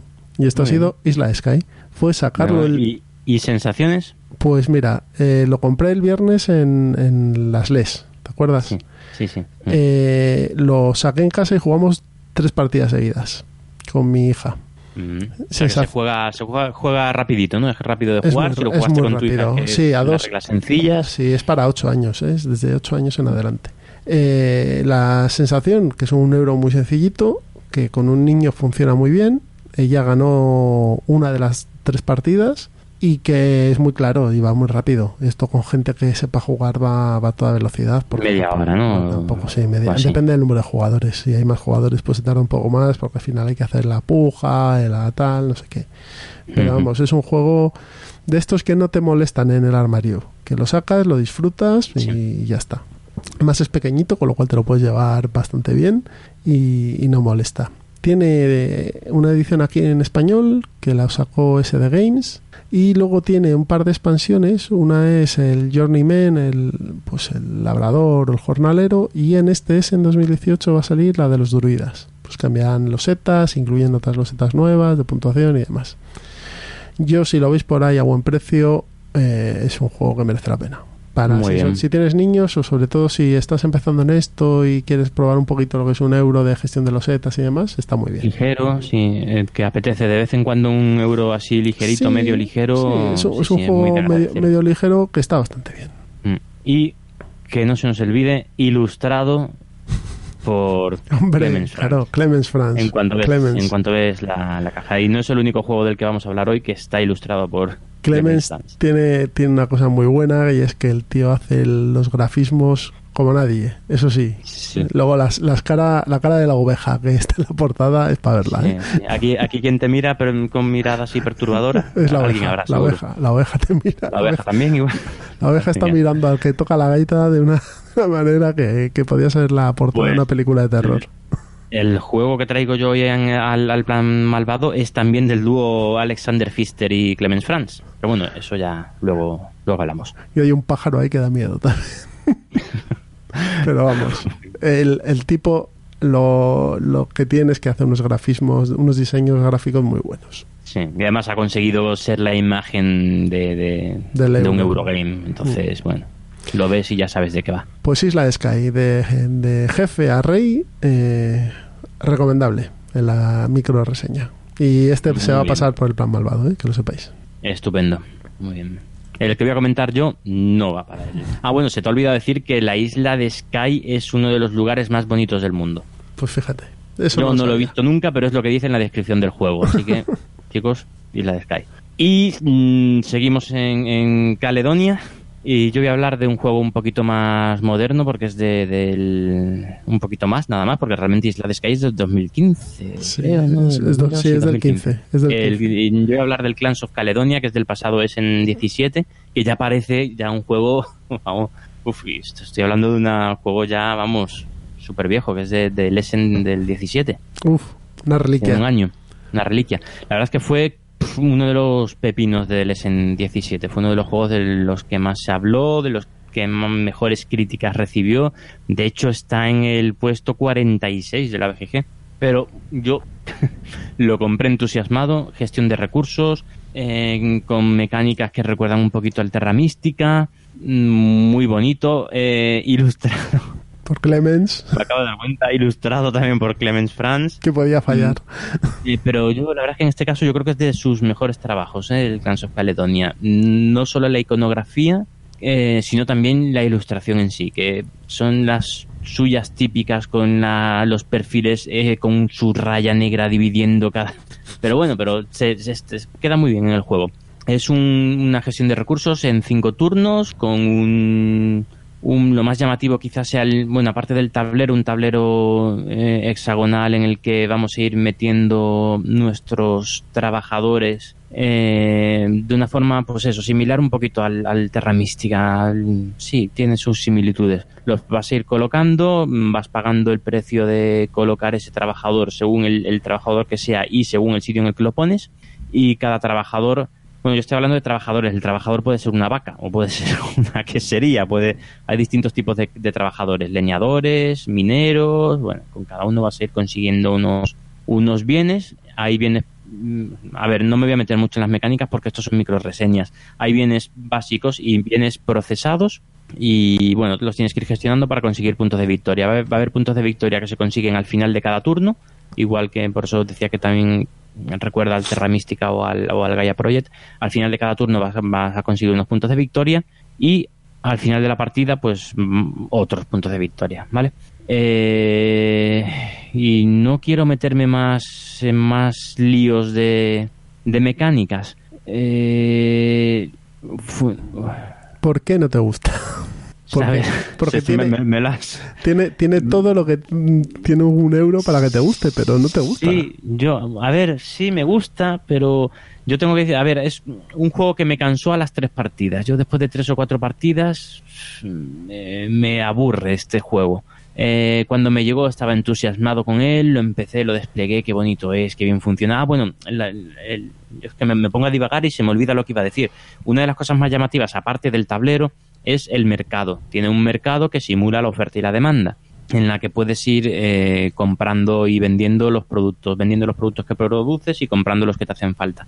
Eh, simula oferta y demanda de la forma más sencilla, que es que si cuando metes algo en el mercado eh, baja el precio y cuando compras algo del mercado sube el precio. O sea, algo también muy básico en los juegos económicos. Está bien implementado, funciona bien mm, y con eso además tienes que, con todo eso tienes que ir cumpliendo unas, unas unos encargos del mercado exterior, que lo- creo que lo llama, o de exportación o algo así.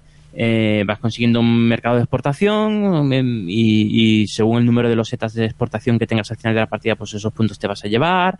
Tiene algo parecido a, las federaciones del Gaia Project, que son los, no se recuerdo cómo lo llama aquí, po- poblaciones, mm, asentamientos, creo que te va dando, que también te puntúa al final de la partida y tal. Tiene, o sea, sí, tiene todo lo que me gusta. De hecho, la primera partida dije, "Uf, que este juego está muy bien. Pero después de tres, mm, he jugado, a ver, he jugado más partidas, pero ya me, me cansa. Tiene un setup un poco tedioso. El setup es, pues, sí, sí, vez es. un poco Sí, sí lo es. puñetero. Y recoger también. Y al final, para las sensaciones que me quedan después de la partida, mm, yo prefiero ya sacar otros. Hay otros juegos que me gustan más. Y eso es algo que me ha pasado mucho con los juegos de este año, ¿eh? de este último año, que se me han desinflado mucho con facilidad. A lo mejor es que prometían algo que no era. O que No es, sé, es no sé más de lo mismo, ¿no? Sí, sí, sí, pero vamos, a- aquí mezcla muchas, mm, bastantes mecánicas, es... Y que- vamos, ahora mismo me echaría una partida ahora mismo, ¿eh? Y- diría que no, pero... Y, y esto, es, esto, es una preferiría se- echarme- esto es una sección de reseñas rápidas, pero es que a lo mejor meterles tantas mecánicas a las cosas no funcionan. A lo mejor eh, lo fácil es meter capas como en un pastel, una encima de otra. A lo mejor lo complicado es encontrar tres mecánicas que funcionen bien, o dos o una. Y- Sí, y pero que- a ver, que, que para mucha gente funciona estupendamente. No, no, ¿eh? que, sí, tiene un repito 8 que con está en 1. el costo Tiene un 8 con 46 1. de la Y tiene un BGG. 8 con 1. sí, sí. Sí, eso es, con Pero- 6.000 puntuaciones. Es decir, eso simplemente que a mí no me ha funcionado. No me ha funcionado. De hecho, lo iba a sacar eh, en, iba en el hilo de venta, pero al final me he echado atrás por. Le, le he dado un, un poquito de, de prórroga. Pues nada. Porque, eh, si porque realmente es un juego que gusta, a la gente le gusta, pero simplemente a mí no me ha, no me ha entusiasmado. Este juego tiene edición española, que la sacó GenX, así que por ahí andará y seguro que todavía hay copias. Y si os interesa, pues nada, Miguel vende su copia a buen precio si le hacéis una oferta. Efectivamente, eso es. A buen precio, porque realmente el juego es bueno, ¿eh? O sea, a ver, que yo lo he desinflado un poquito, pero Y trae mucho porque a, mí material. no me, a mí no me ha funcionado, a mí no me, me ha fallado algo. O sea, me queda, me quedo, termino la partida y me queda, me quedo frío, no, no sé. Bueno, pues estos han sido los dos juegos con faldita, han sido Isla de Sky y Clanes de Caledonia. Pasamos a la charleta, así que nos escuchamos ahora.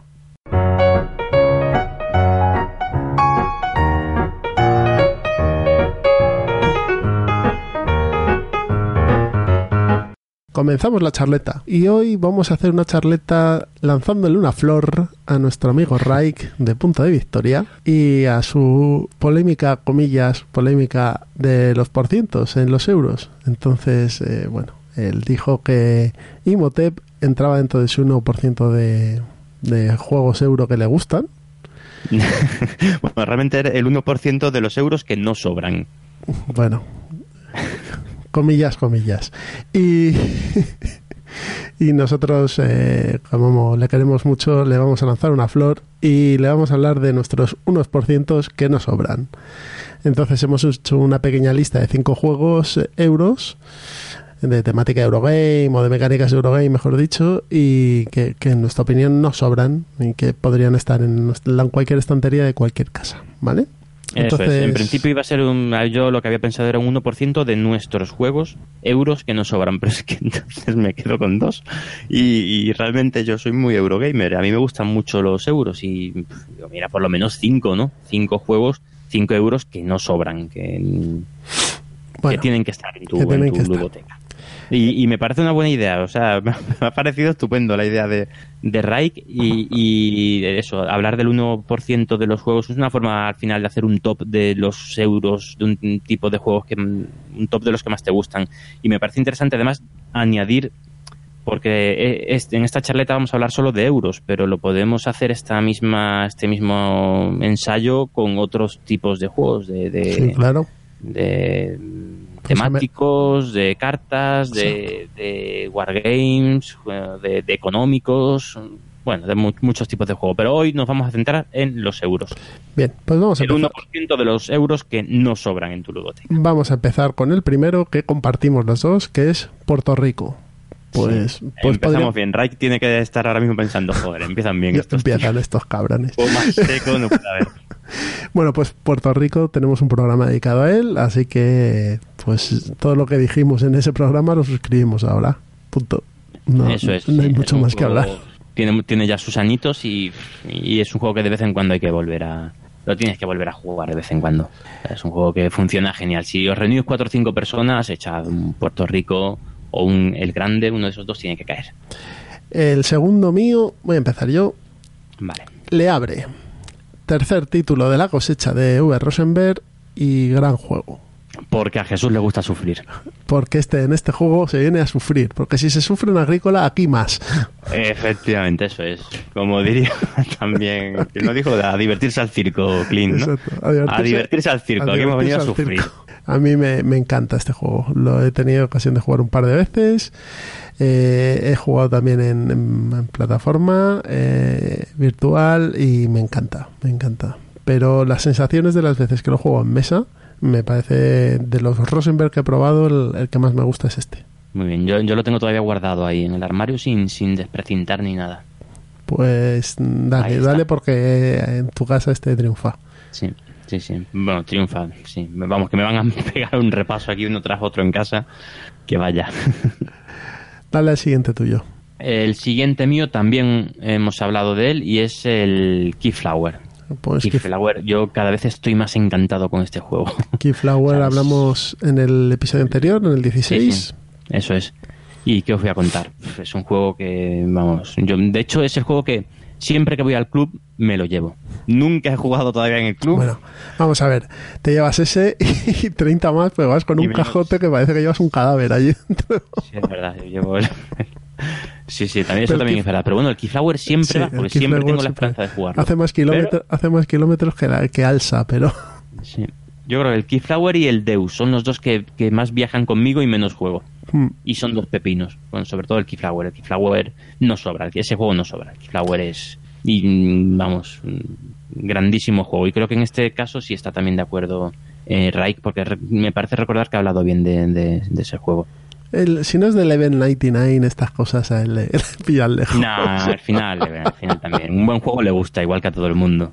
Después, bueno, cada uno tiene sus, sus, sus prioridades, ¿no? Pero bueno, pero un juego bueno como el Keyflower, yo no me creo que no le, que haya alguien que no le guste el Keyflower, por Dios. No puede ser. Bien, pues el, el siguiente sí que hay gente que no le gusta. Eh, el siguiente mío es el Marco Polo.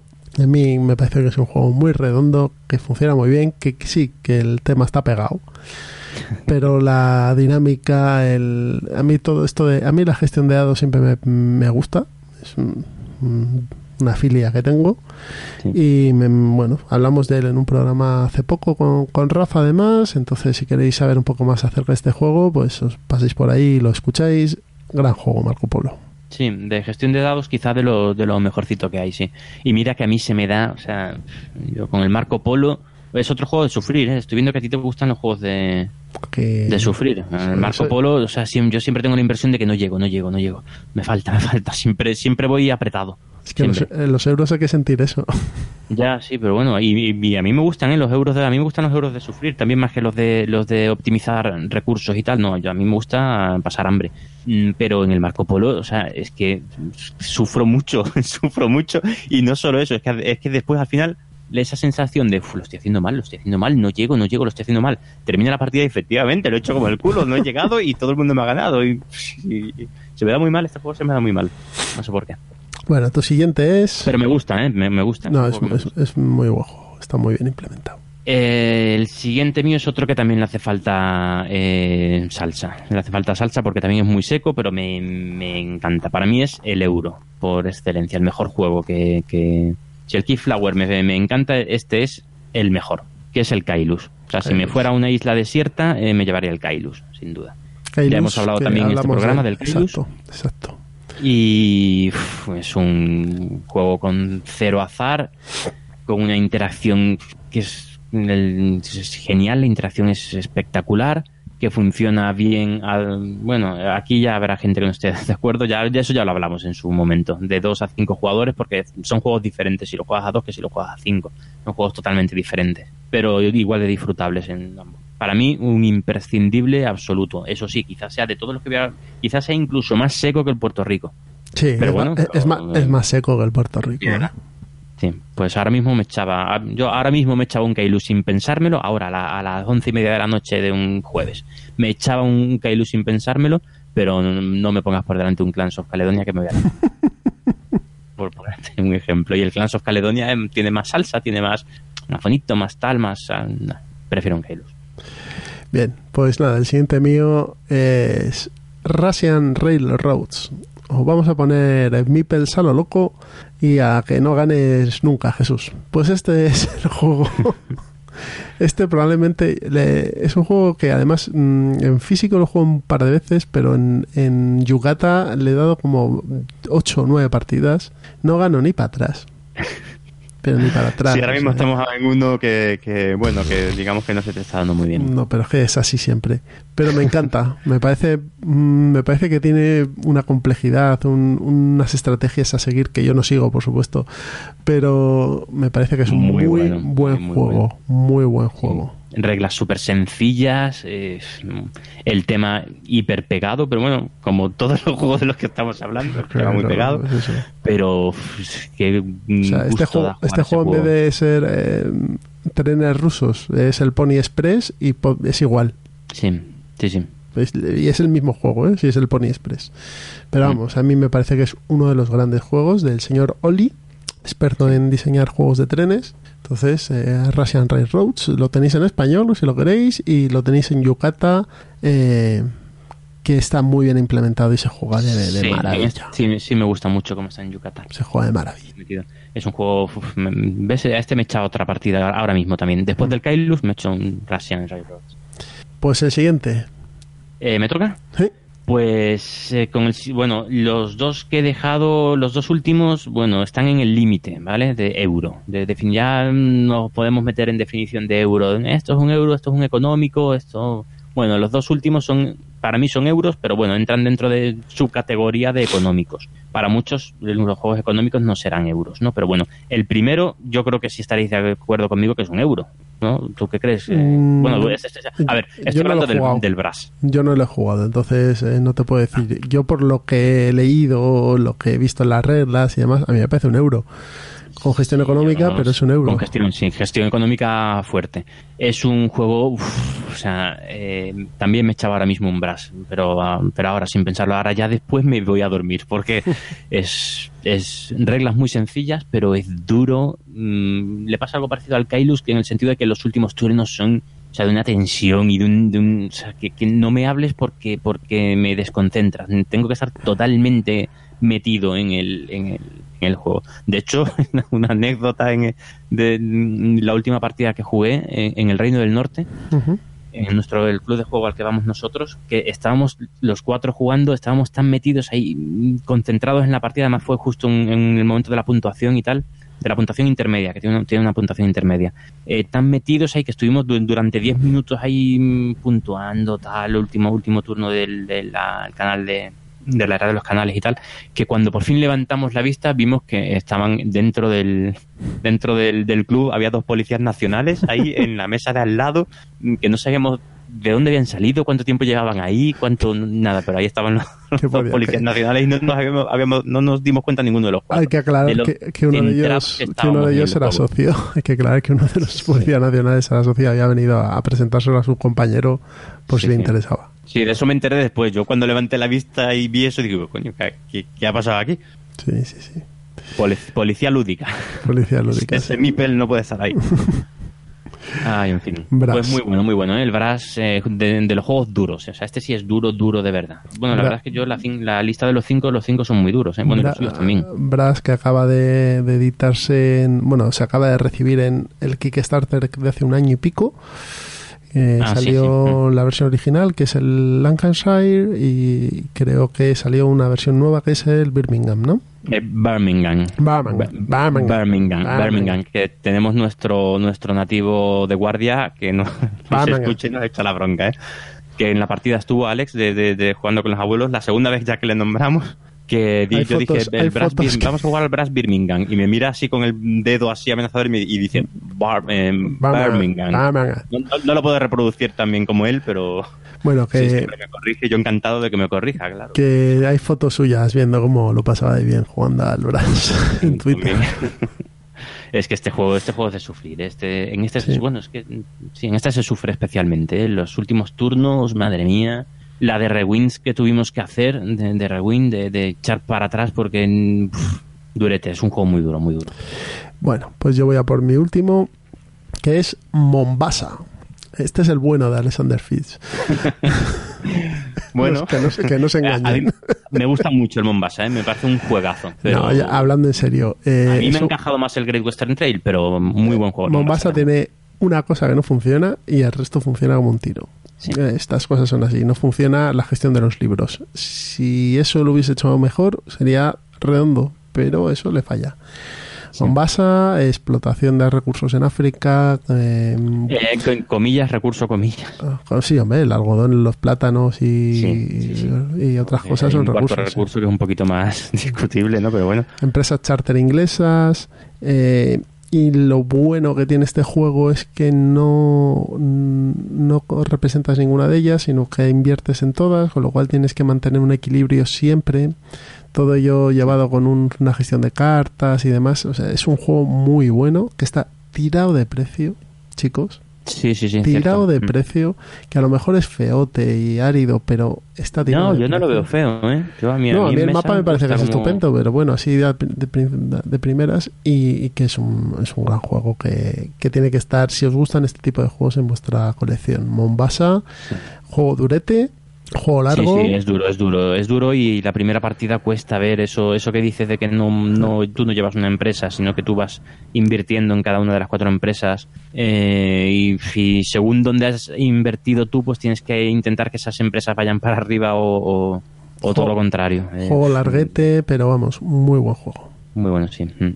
Y tu último es... Muy bien. Mi último, este- aquí ya sí que mm, bordeo ya el límite de lo que es un euro, que es el Food Chain Magnate. Yo, a mí este juego me parece eh, un espectáculo, o sea, es un juego magnífico. Eh, Súper sencillo, pero lo bien que, que, que simula eh, la gestión de una empresa, de todos los cargos de una empresa, y, y la oferta y la demanda de, un, un determinado producto me parece espectacular. O sea, genial, una genialidad este juego. Muy, muy bueno. Muy duro también. Es un juego muy, muy duro. Pero, madre mía, Sí, es un muy buen juego. Sí lo es. juegazo. juegazo. Yo- yo no he tenido- versión online que no recomiendo jugar a no ser que ya sepas jugar al, al juego de mesa. Yo es la, la que, yo es a la es que muy juego. opaca. Yo es a la que juego al online. Es complicado jugar al online, pero, pero Muy bueno. opaco. no- mm. eh, Pero eso, la forma en la que, en la que em, está simulado el, el, el precio del producto con respecto a lo que después se va a gastar el cliente, el precio de... de- o sea, el, el- no me acuerdo cómo, no recuerdo cómo lo llaman el juego, el precio base creo que era o algo así, que digamos que es la imagen que tiene tu restaurante para los clientes y después lo que el precio real y lo que se van a gastar después está está está muy Muy bien. muy bien muy bien y el ir gestionando cómo cómo poner eh, campañas publicitarias porque tú pones, pones campañas publicitarias pero de un tipo de producto que puede estar también produciendo tus De hecho, que también van a producir los tus eh, adversarios. Entonces, cómo gestionar eso me parece brutal este juego, brutal. Buenísimo. Eh, tiene una bola de nieve también igual de brutal. O sea, eh, media partida son los primeros 10 turnos y la otra media son los dos últimos turnos. pero bueno, pero te lo tienes que ir trabajando. Y también es un juego que perdon- perdona poquito, ¿eh? Igual Sí, que el. Brass y el Kailus. Son juegos que mm, tienes un fallo y uf, ahí levantarte de ese fallo eh, cuesta, cuesta, cuesta. Pero qué buenos juegos. Oye, nos gusta sufrir, ¿eh? Los juegos Sí, que hemos está- puesto son 5 euros, pero a ver, que también hay euros ligeritos, ¿eh? Podríamos haber aquí recomendado un Stone Age Eso. o un... un- Eso es otro día Un- hacemos otro día hacemos una lista de juegos euros ligeritos y, sa- Vale. y- y para, para jugar alegre y contento y echarte tres, no tres o cuatro en si una echas- tarde Si echas estos en uno tras otro, eh, pff, no, no embolia, sobrevivas. embolia segura Embolia, sí. Recordamos eh, los tuyos: Puerto Rico, Le Havre, Marco Polo, Russian Railroads y Mombasa. Y los míos: Puerto Rico también, Keyflower, Kailus, Brass y Food Chain Magnate. vale 10 euros que no sobran. Pues nos podéis mandar comentarios a iVoox con los cinco que escogéis vosotros o queréis vosotros que nos sobran o en Twitter eh, pues nos los ponéis también ahí con el con el arroba ciudadano Mipel y el hashtag 5 que nos sobran. Hala, así así somos trending topic. sí, sí. Seguro. Bien, pues nos pasamos por la mesa de pruebas. Venga, Vamos para allá. vamos. Hasta ahora.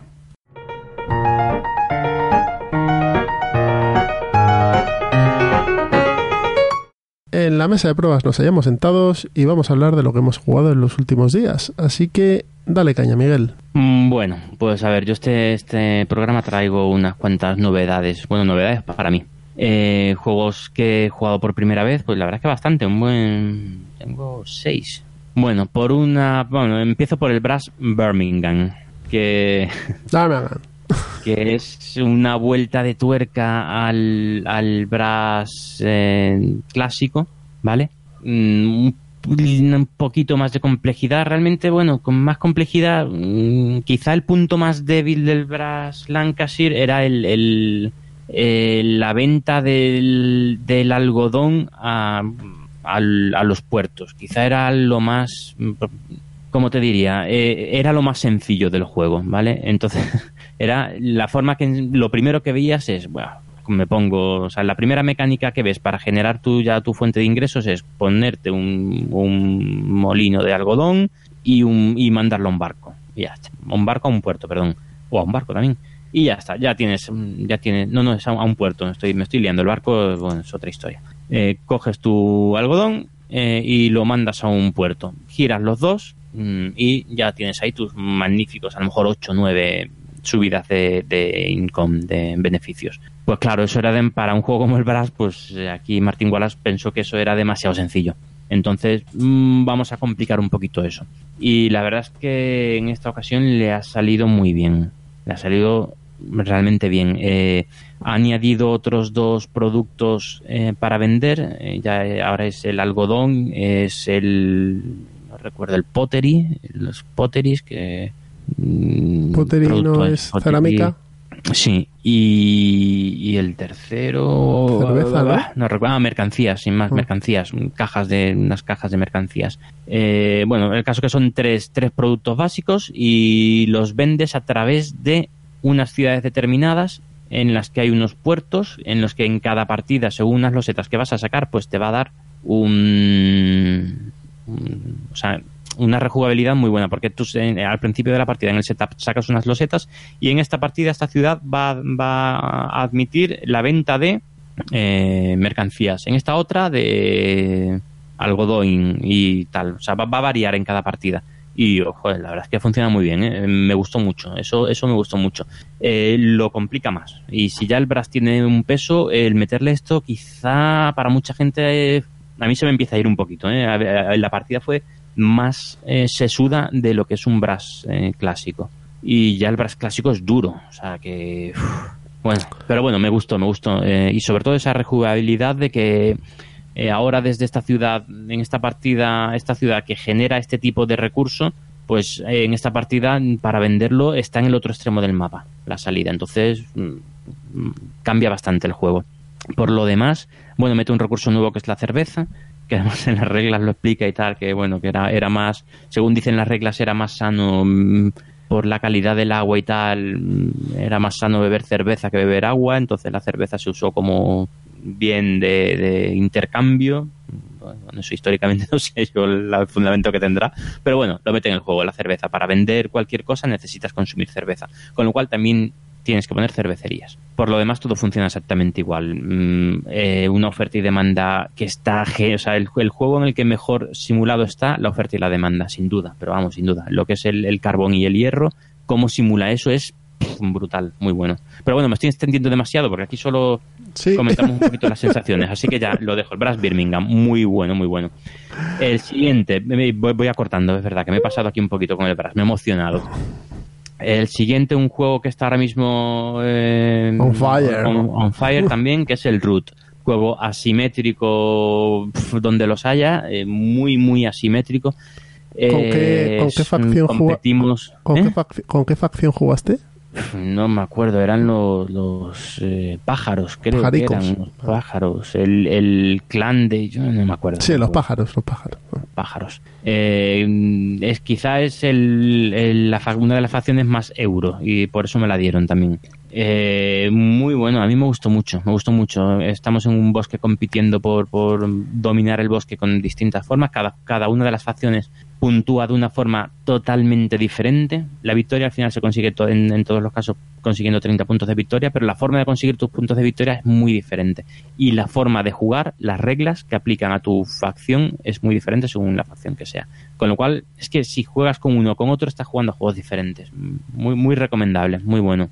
A mí me gustó, me gustó. No para comprármelo, pero, pero para que te lo compres tú y juguemos, sí. Eso no va a pasar, amigo. Vale, pues nada, vale, yo lanzo el anzuelo. Va a salir en español, ¿eh? No sé si lo Sí, sabías. sí.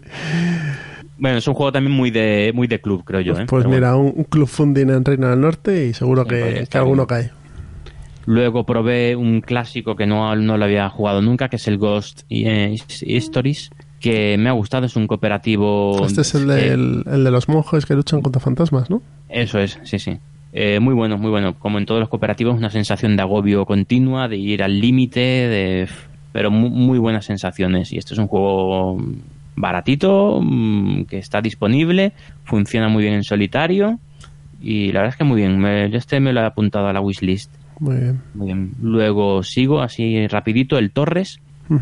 Eh, abstracto de también muy corte muy clásico eh, y que funciona muy bien y que llevaré eh, algún día al plan al plan malvado. Muy Pues me, ha- funcionado muy bien con los niños genial muy bien. Pasas un rato muy bueno Torres. Muy, muy aconsejable aconsejable. Creo que ahora mismo está agotado pero bueno es un juego que va que se va a reimprimir seguro. ¿Este lo editaba de Vir por un casual? sí de Vir Mm. Xavi, reedita. Ahora ya está. Muy bien, muy, muy bueno. Me gustó mucho, sí. Luego en las LES también jugué a un, un bueno, un proto, no es, ya no es un proto, ¿no? Ya, No, iba a salir. Este lo jugamos juntos, además. Iba a salir en breve. Sí, sí, eh, eh, dentro de poco, el Doj- Dojima, Dojima. A mí, es, a ver, no digo que el juego no esté bien, el juego parece interesante, pero no es mi, no es mi taza de té, no, no es mi tipo de juego. Así que si quieres mejor habla tú después de él, Vale. que creo que a ti, a ti creo que te gustó más. Sí, me parece entretenido. Y por último jugué un juego que tenía pendiente desde hace mucho tiempo, que es el Battle, Battlestar Galactica, que, Que lo con los amigos de, de Club de- Batallador, Exacto, con la gente de Batallador. partida, Que qué lo buena partida. Lo comentamos aquí con la en, en uno de los juegos de los cinco juegos de Coriconexa, en el programa Ah, sí, de sí. Coriconexa, el primero era Battlestar Galactica. Pues ya está probado, ya lo he probado yo y mm, pff, mm, muy bueno, muy bueno. Nos lo pasamos, eh, pero en grande. El- la forma en la que está metido el traidor está, está, está genial. muy bien, muy bueno, juego, muy está bueno, muy bien hecho. Bueno, súper temático además. O sea, ha sido jugar y estoy deseando empezar a ver la serie porque no la he visto Pues, la serie, así que ahí la tengo. y por último, ¿alguno más? Nada más, que yo Nada recuerde más. esto. Esto ha sido todo. Esto ha sido todo. Bien, Por mi pues por mi parte está el Dojima, que lo jugamos ahí en las LES. Es- Además es lo único que yo jugué allí en las LES. Y un juego de cartitas, eh, bueno, selección de, de roles. eh, eh, a mí me pareció curioso. Y no, por lo que vi de- del juego, lo que era no debe ser muy caro. Bueno, pues es Sí. un juego que, que no molesta. Me parece que está bien hecho. Eh, Yo, yo, yo le vi mucho mucho azar. Yo no sé, yo Bueno, la forma de a- a- distribuir tus supongo igual porque meter decían dados- es que nos lo presentaba que a medida que jugabas más ibas viendo más Claro. Hombre, tampoco es el mejor sitio para jugar un juego.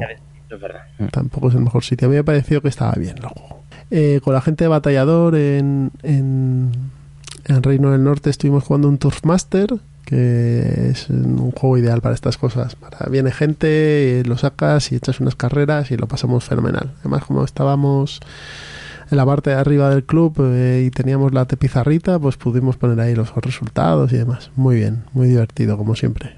Muy buen juego, sí. Es muy buen juego, es un juego muy de club.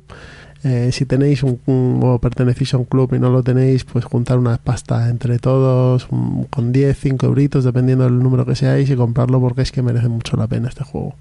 Para, para pasar un rato divertido y demás es estupendo. Sí. Eh, muy, muy bueno. Isla de Sky con, con mi hija, que después de venir de las LES lo, le dimos unas cuantas vueltas y muy bien, lo que os he dicho antes. Muy buenas sensaciones. Ayer Y vienen ahora dos, dos duretes, vienen ahora, ¿no? Sí, sí, sí. Ayer estuve con Paco en Reino del Norte eh, continuando la partida de Empire of the Sun. Eh, jugamos dos turnos en dos horas y media. Para que, os hagan- para que os hagáis una idea de cómo va esto.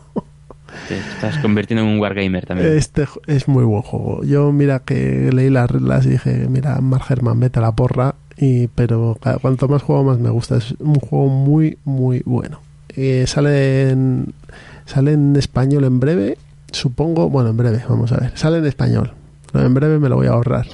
Por Debir, eh, si os gustan los Wargames, merece la pena. Me va a sacar una edición muy buena. Nosotros te- estamos jugando a la primera y hay cosas que, que ves que, que flojean. Por ejemplo, en los japoneses tienen armada y ejército y los aviones, por ejemplo, del arma y el ejército son del mismo color, entonces no sabes cuál es cuál. Eh, en ediciones posteriores eso lo solucionaron cambiándoles el color de uno a otro. ¿no? Eh, bueno, a mí está, es un juego muy bueno. Es un card driven, pero no deja de serlo, o sea, no lo es del todo, eh, está muy bien. Y luego, a través de Basal y por correo, estoy jugando un Barbarossa to Berlin, que es muy gracioso jugar a través de correo y, y con Basal. Es no lo he hecho yo nunca. pues es, hombre, es muchísimo más lento porque al final mueve Claro. uno, mueve el otro, mueve el uno, mueve el otro y eso pues tardas, pero está muy bien. A mí es un juego que me gusta mucho, Barbarossa to Berlin.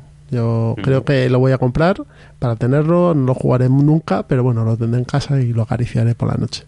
Antes de ir a dormir. yo tengo muchos que con- lo único que hago con ellos es acariciarlos. Ahí Así tengo que- el Dolan 44, el, el Combat Commander Eh, Europa. si tú y- quieres, cuando me llegue este, si quieres, lo probamos. Porque Vale. este es mucho más fácil de jugar que el Olan 44 Ujú. y, y te da unas sensaciones muy, muy chulas. Muy y, bien, y- pues y sobre todo, a lo mejor en una tarde no nos lo ventilamos ni de coña, pero en dos o tres a lo mejor si nos ponemos sí. Sí, sí, tenemos que coger ahí alguna estantería Está- del, de la estantería esta, algún estante Pizzera. de la estantería pizzera esta de juegos de Wargames y ocuparla permanentemente con uno tras otro, tío, y los vamos probando ya de una vez. Bueno, pues esto ha sido la mesa de pruebas. Así que creo que ya nos acercamos al final del programa, pero antes el plan malvado. Hasta ahora. Hasta ahora.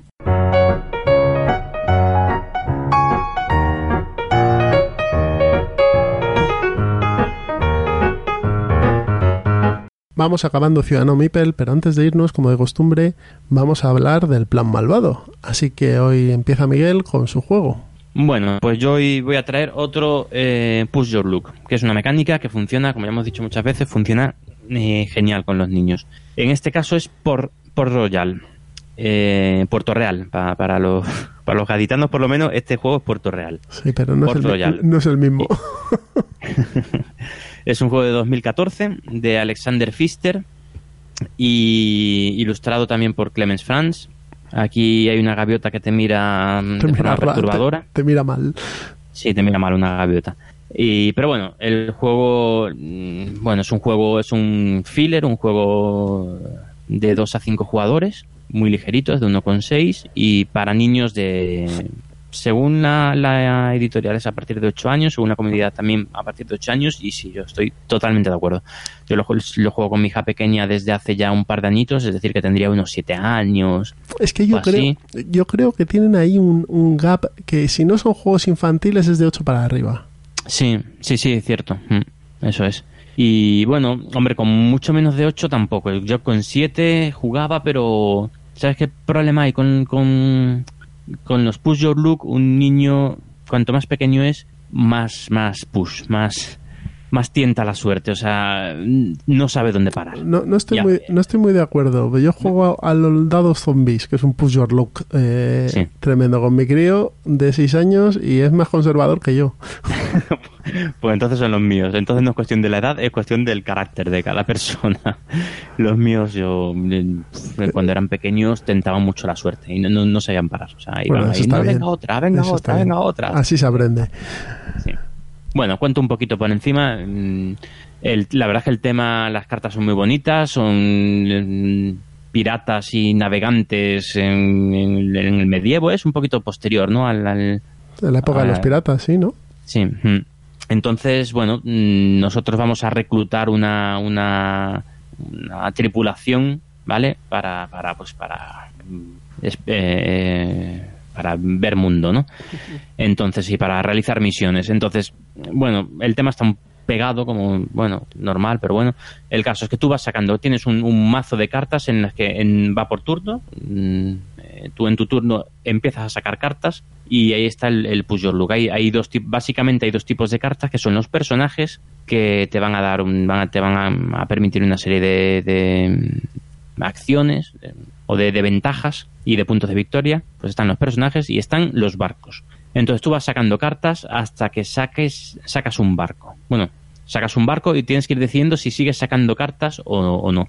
¿Qué pasa? Que cuando hayas sacado dos barcos, hay barcos de cinco colores. Cuando hayas sacado barcos, cuando hayas sacado un barco de un color que ya te que ya hayas sacado previamente, eh, pierdes el turno. Bueno, hay un mecanismo ahí con espadas y tal para evitarlo, pero bueno, básicamente, para no extendernos mucho en la explicación, eh, eso, vas sacando cartas, eh, van saliendo personajes, van saliendo barcos de distintos colores y cuando te sacas, saques un segundo barco de, un- de un color que ya tienes, la has cagado. Entonces tienes que saber cuándo parar.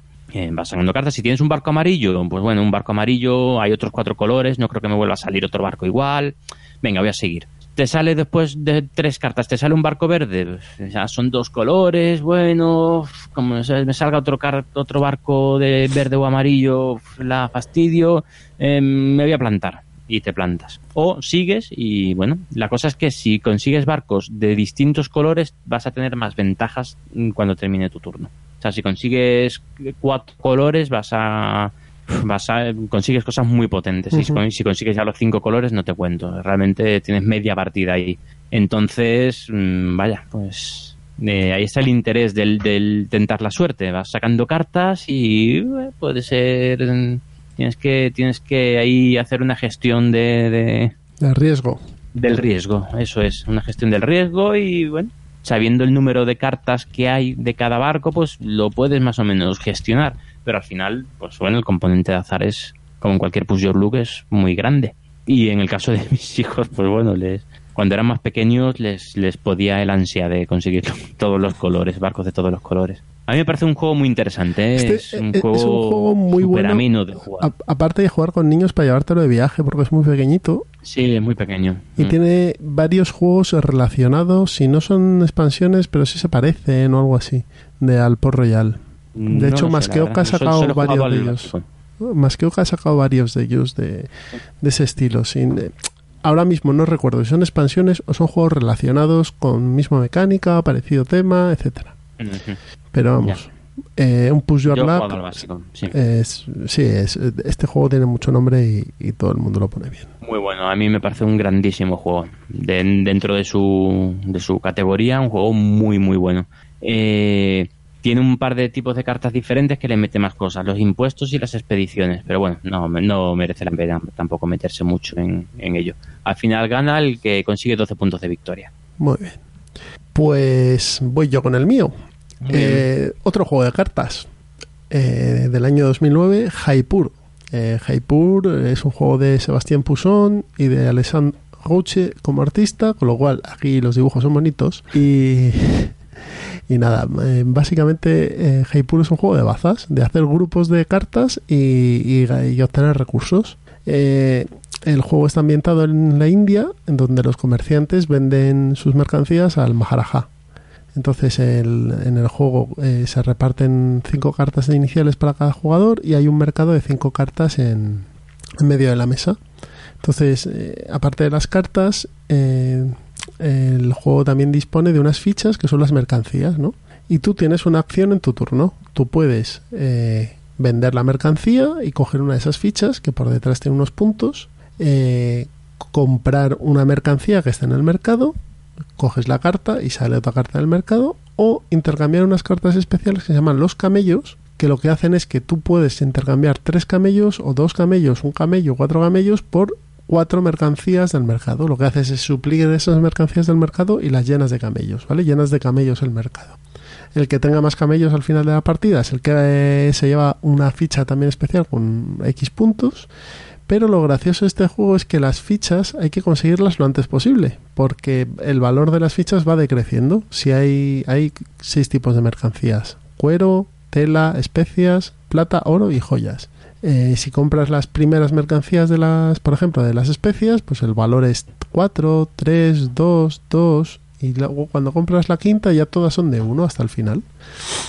Entonces uno tiene que ir rápido comprando esas, esas mercancías, haciendo la mano y, de- y dependiendo de las mercancías, por ejemplo, si vendes cuatro, si cambias cuatro cartas de telas, te llevas cuatro fichas.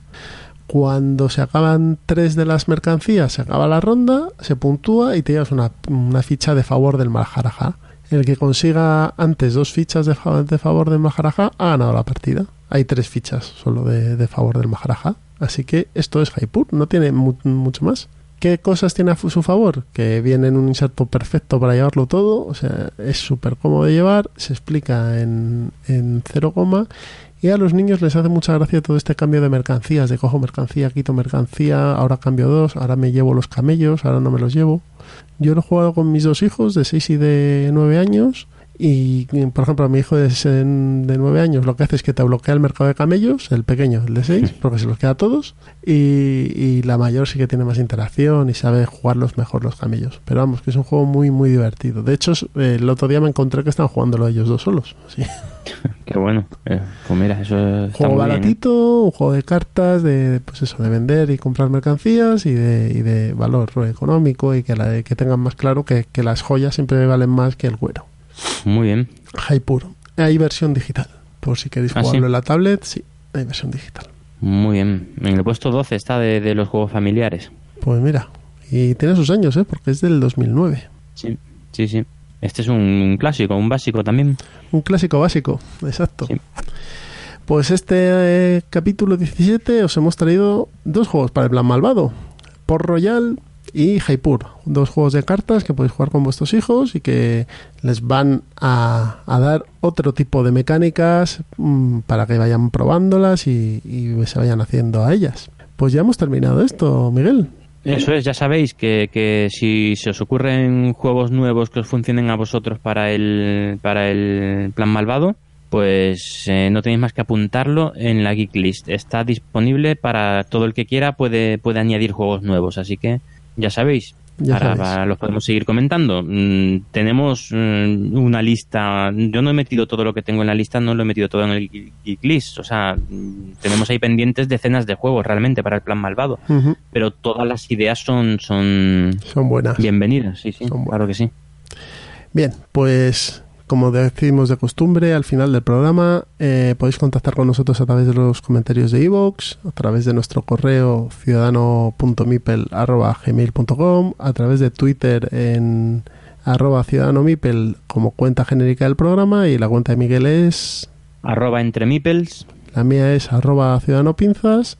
Eh, también tenemos una web en la que subimos el contenido de los programas que se llama ciudadanomipel.wordpress.com. Ahí tenéis también un, un link para escuchar el programa, eh, para escuchar el audio, incluso para descargarlo. Y estamos en Facebook, en Google Plus y en, en todas las redes sociales habidas y por haber. Nos Bien. falta Instagram, Instagram ¿no? Creo- también o estamos, tenemos- también estamos ahí. tenemos, vale. También estamos. estamos. Se nota que no soy yo el community manager. Pues nada, Miguel, esto ha sido el programa 17. Dentro de poco nos plantamos ya en el 20, ¿eh? Sí, sí, esto va, va, vamos, viento en popa, ¿eh? Oye, toda vela. No cansa, no cansa. Pues nada, nos vemos y nos Ah, oímos. bueno, tenemos Espera, que decir, espera, habíamos espera, dicho que el siguiente el programa iba a ser un, íbamos a tener una sorpresa. Hay que decir que la sorpresa se, se retrasa por motivos de agenda un poquito, pero bueno, pero... Nuestra vida, que es muy complicada. Sí, sí, sí, eso es. Pero vamos, el siguiente sí que niño, tenemos. niño. El siguiente sí que tenemos pues, sorpresa. Eso espero, sí. y Pues si nada. no, pues... eh, Y si no, contamos todo pues esto que está muy bien el programa de hoy. hablaremos de Clemens France. Podríamos hacer un día portadas de Clemens France y, y nos echamos unas risas. Era por temas. Bien, señores, nos escuchamos pronto. Hasta luego. Hasta luego.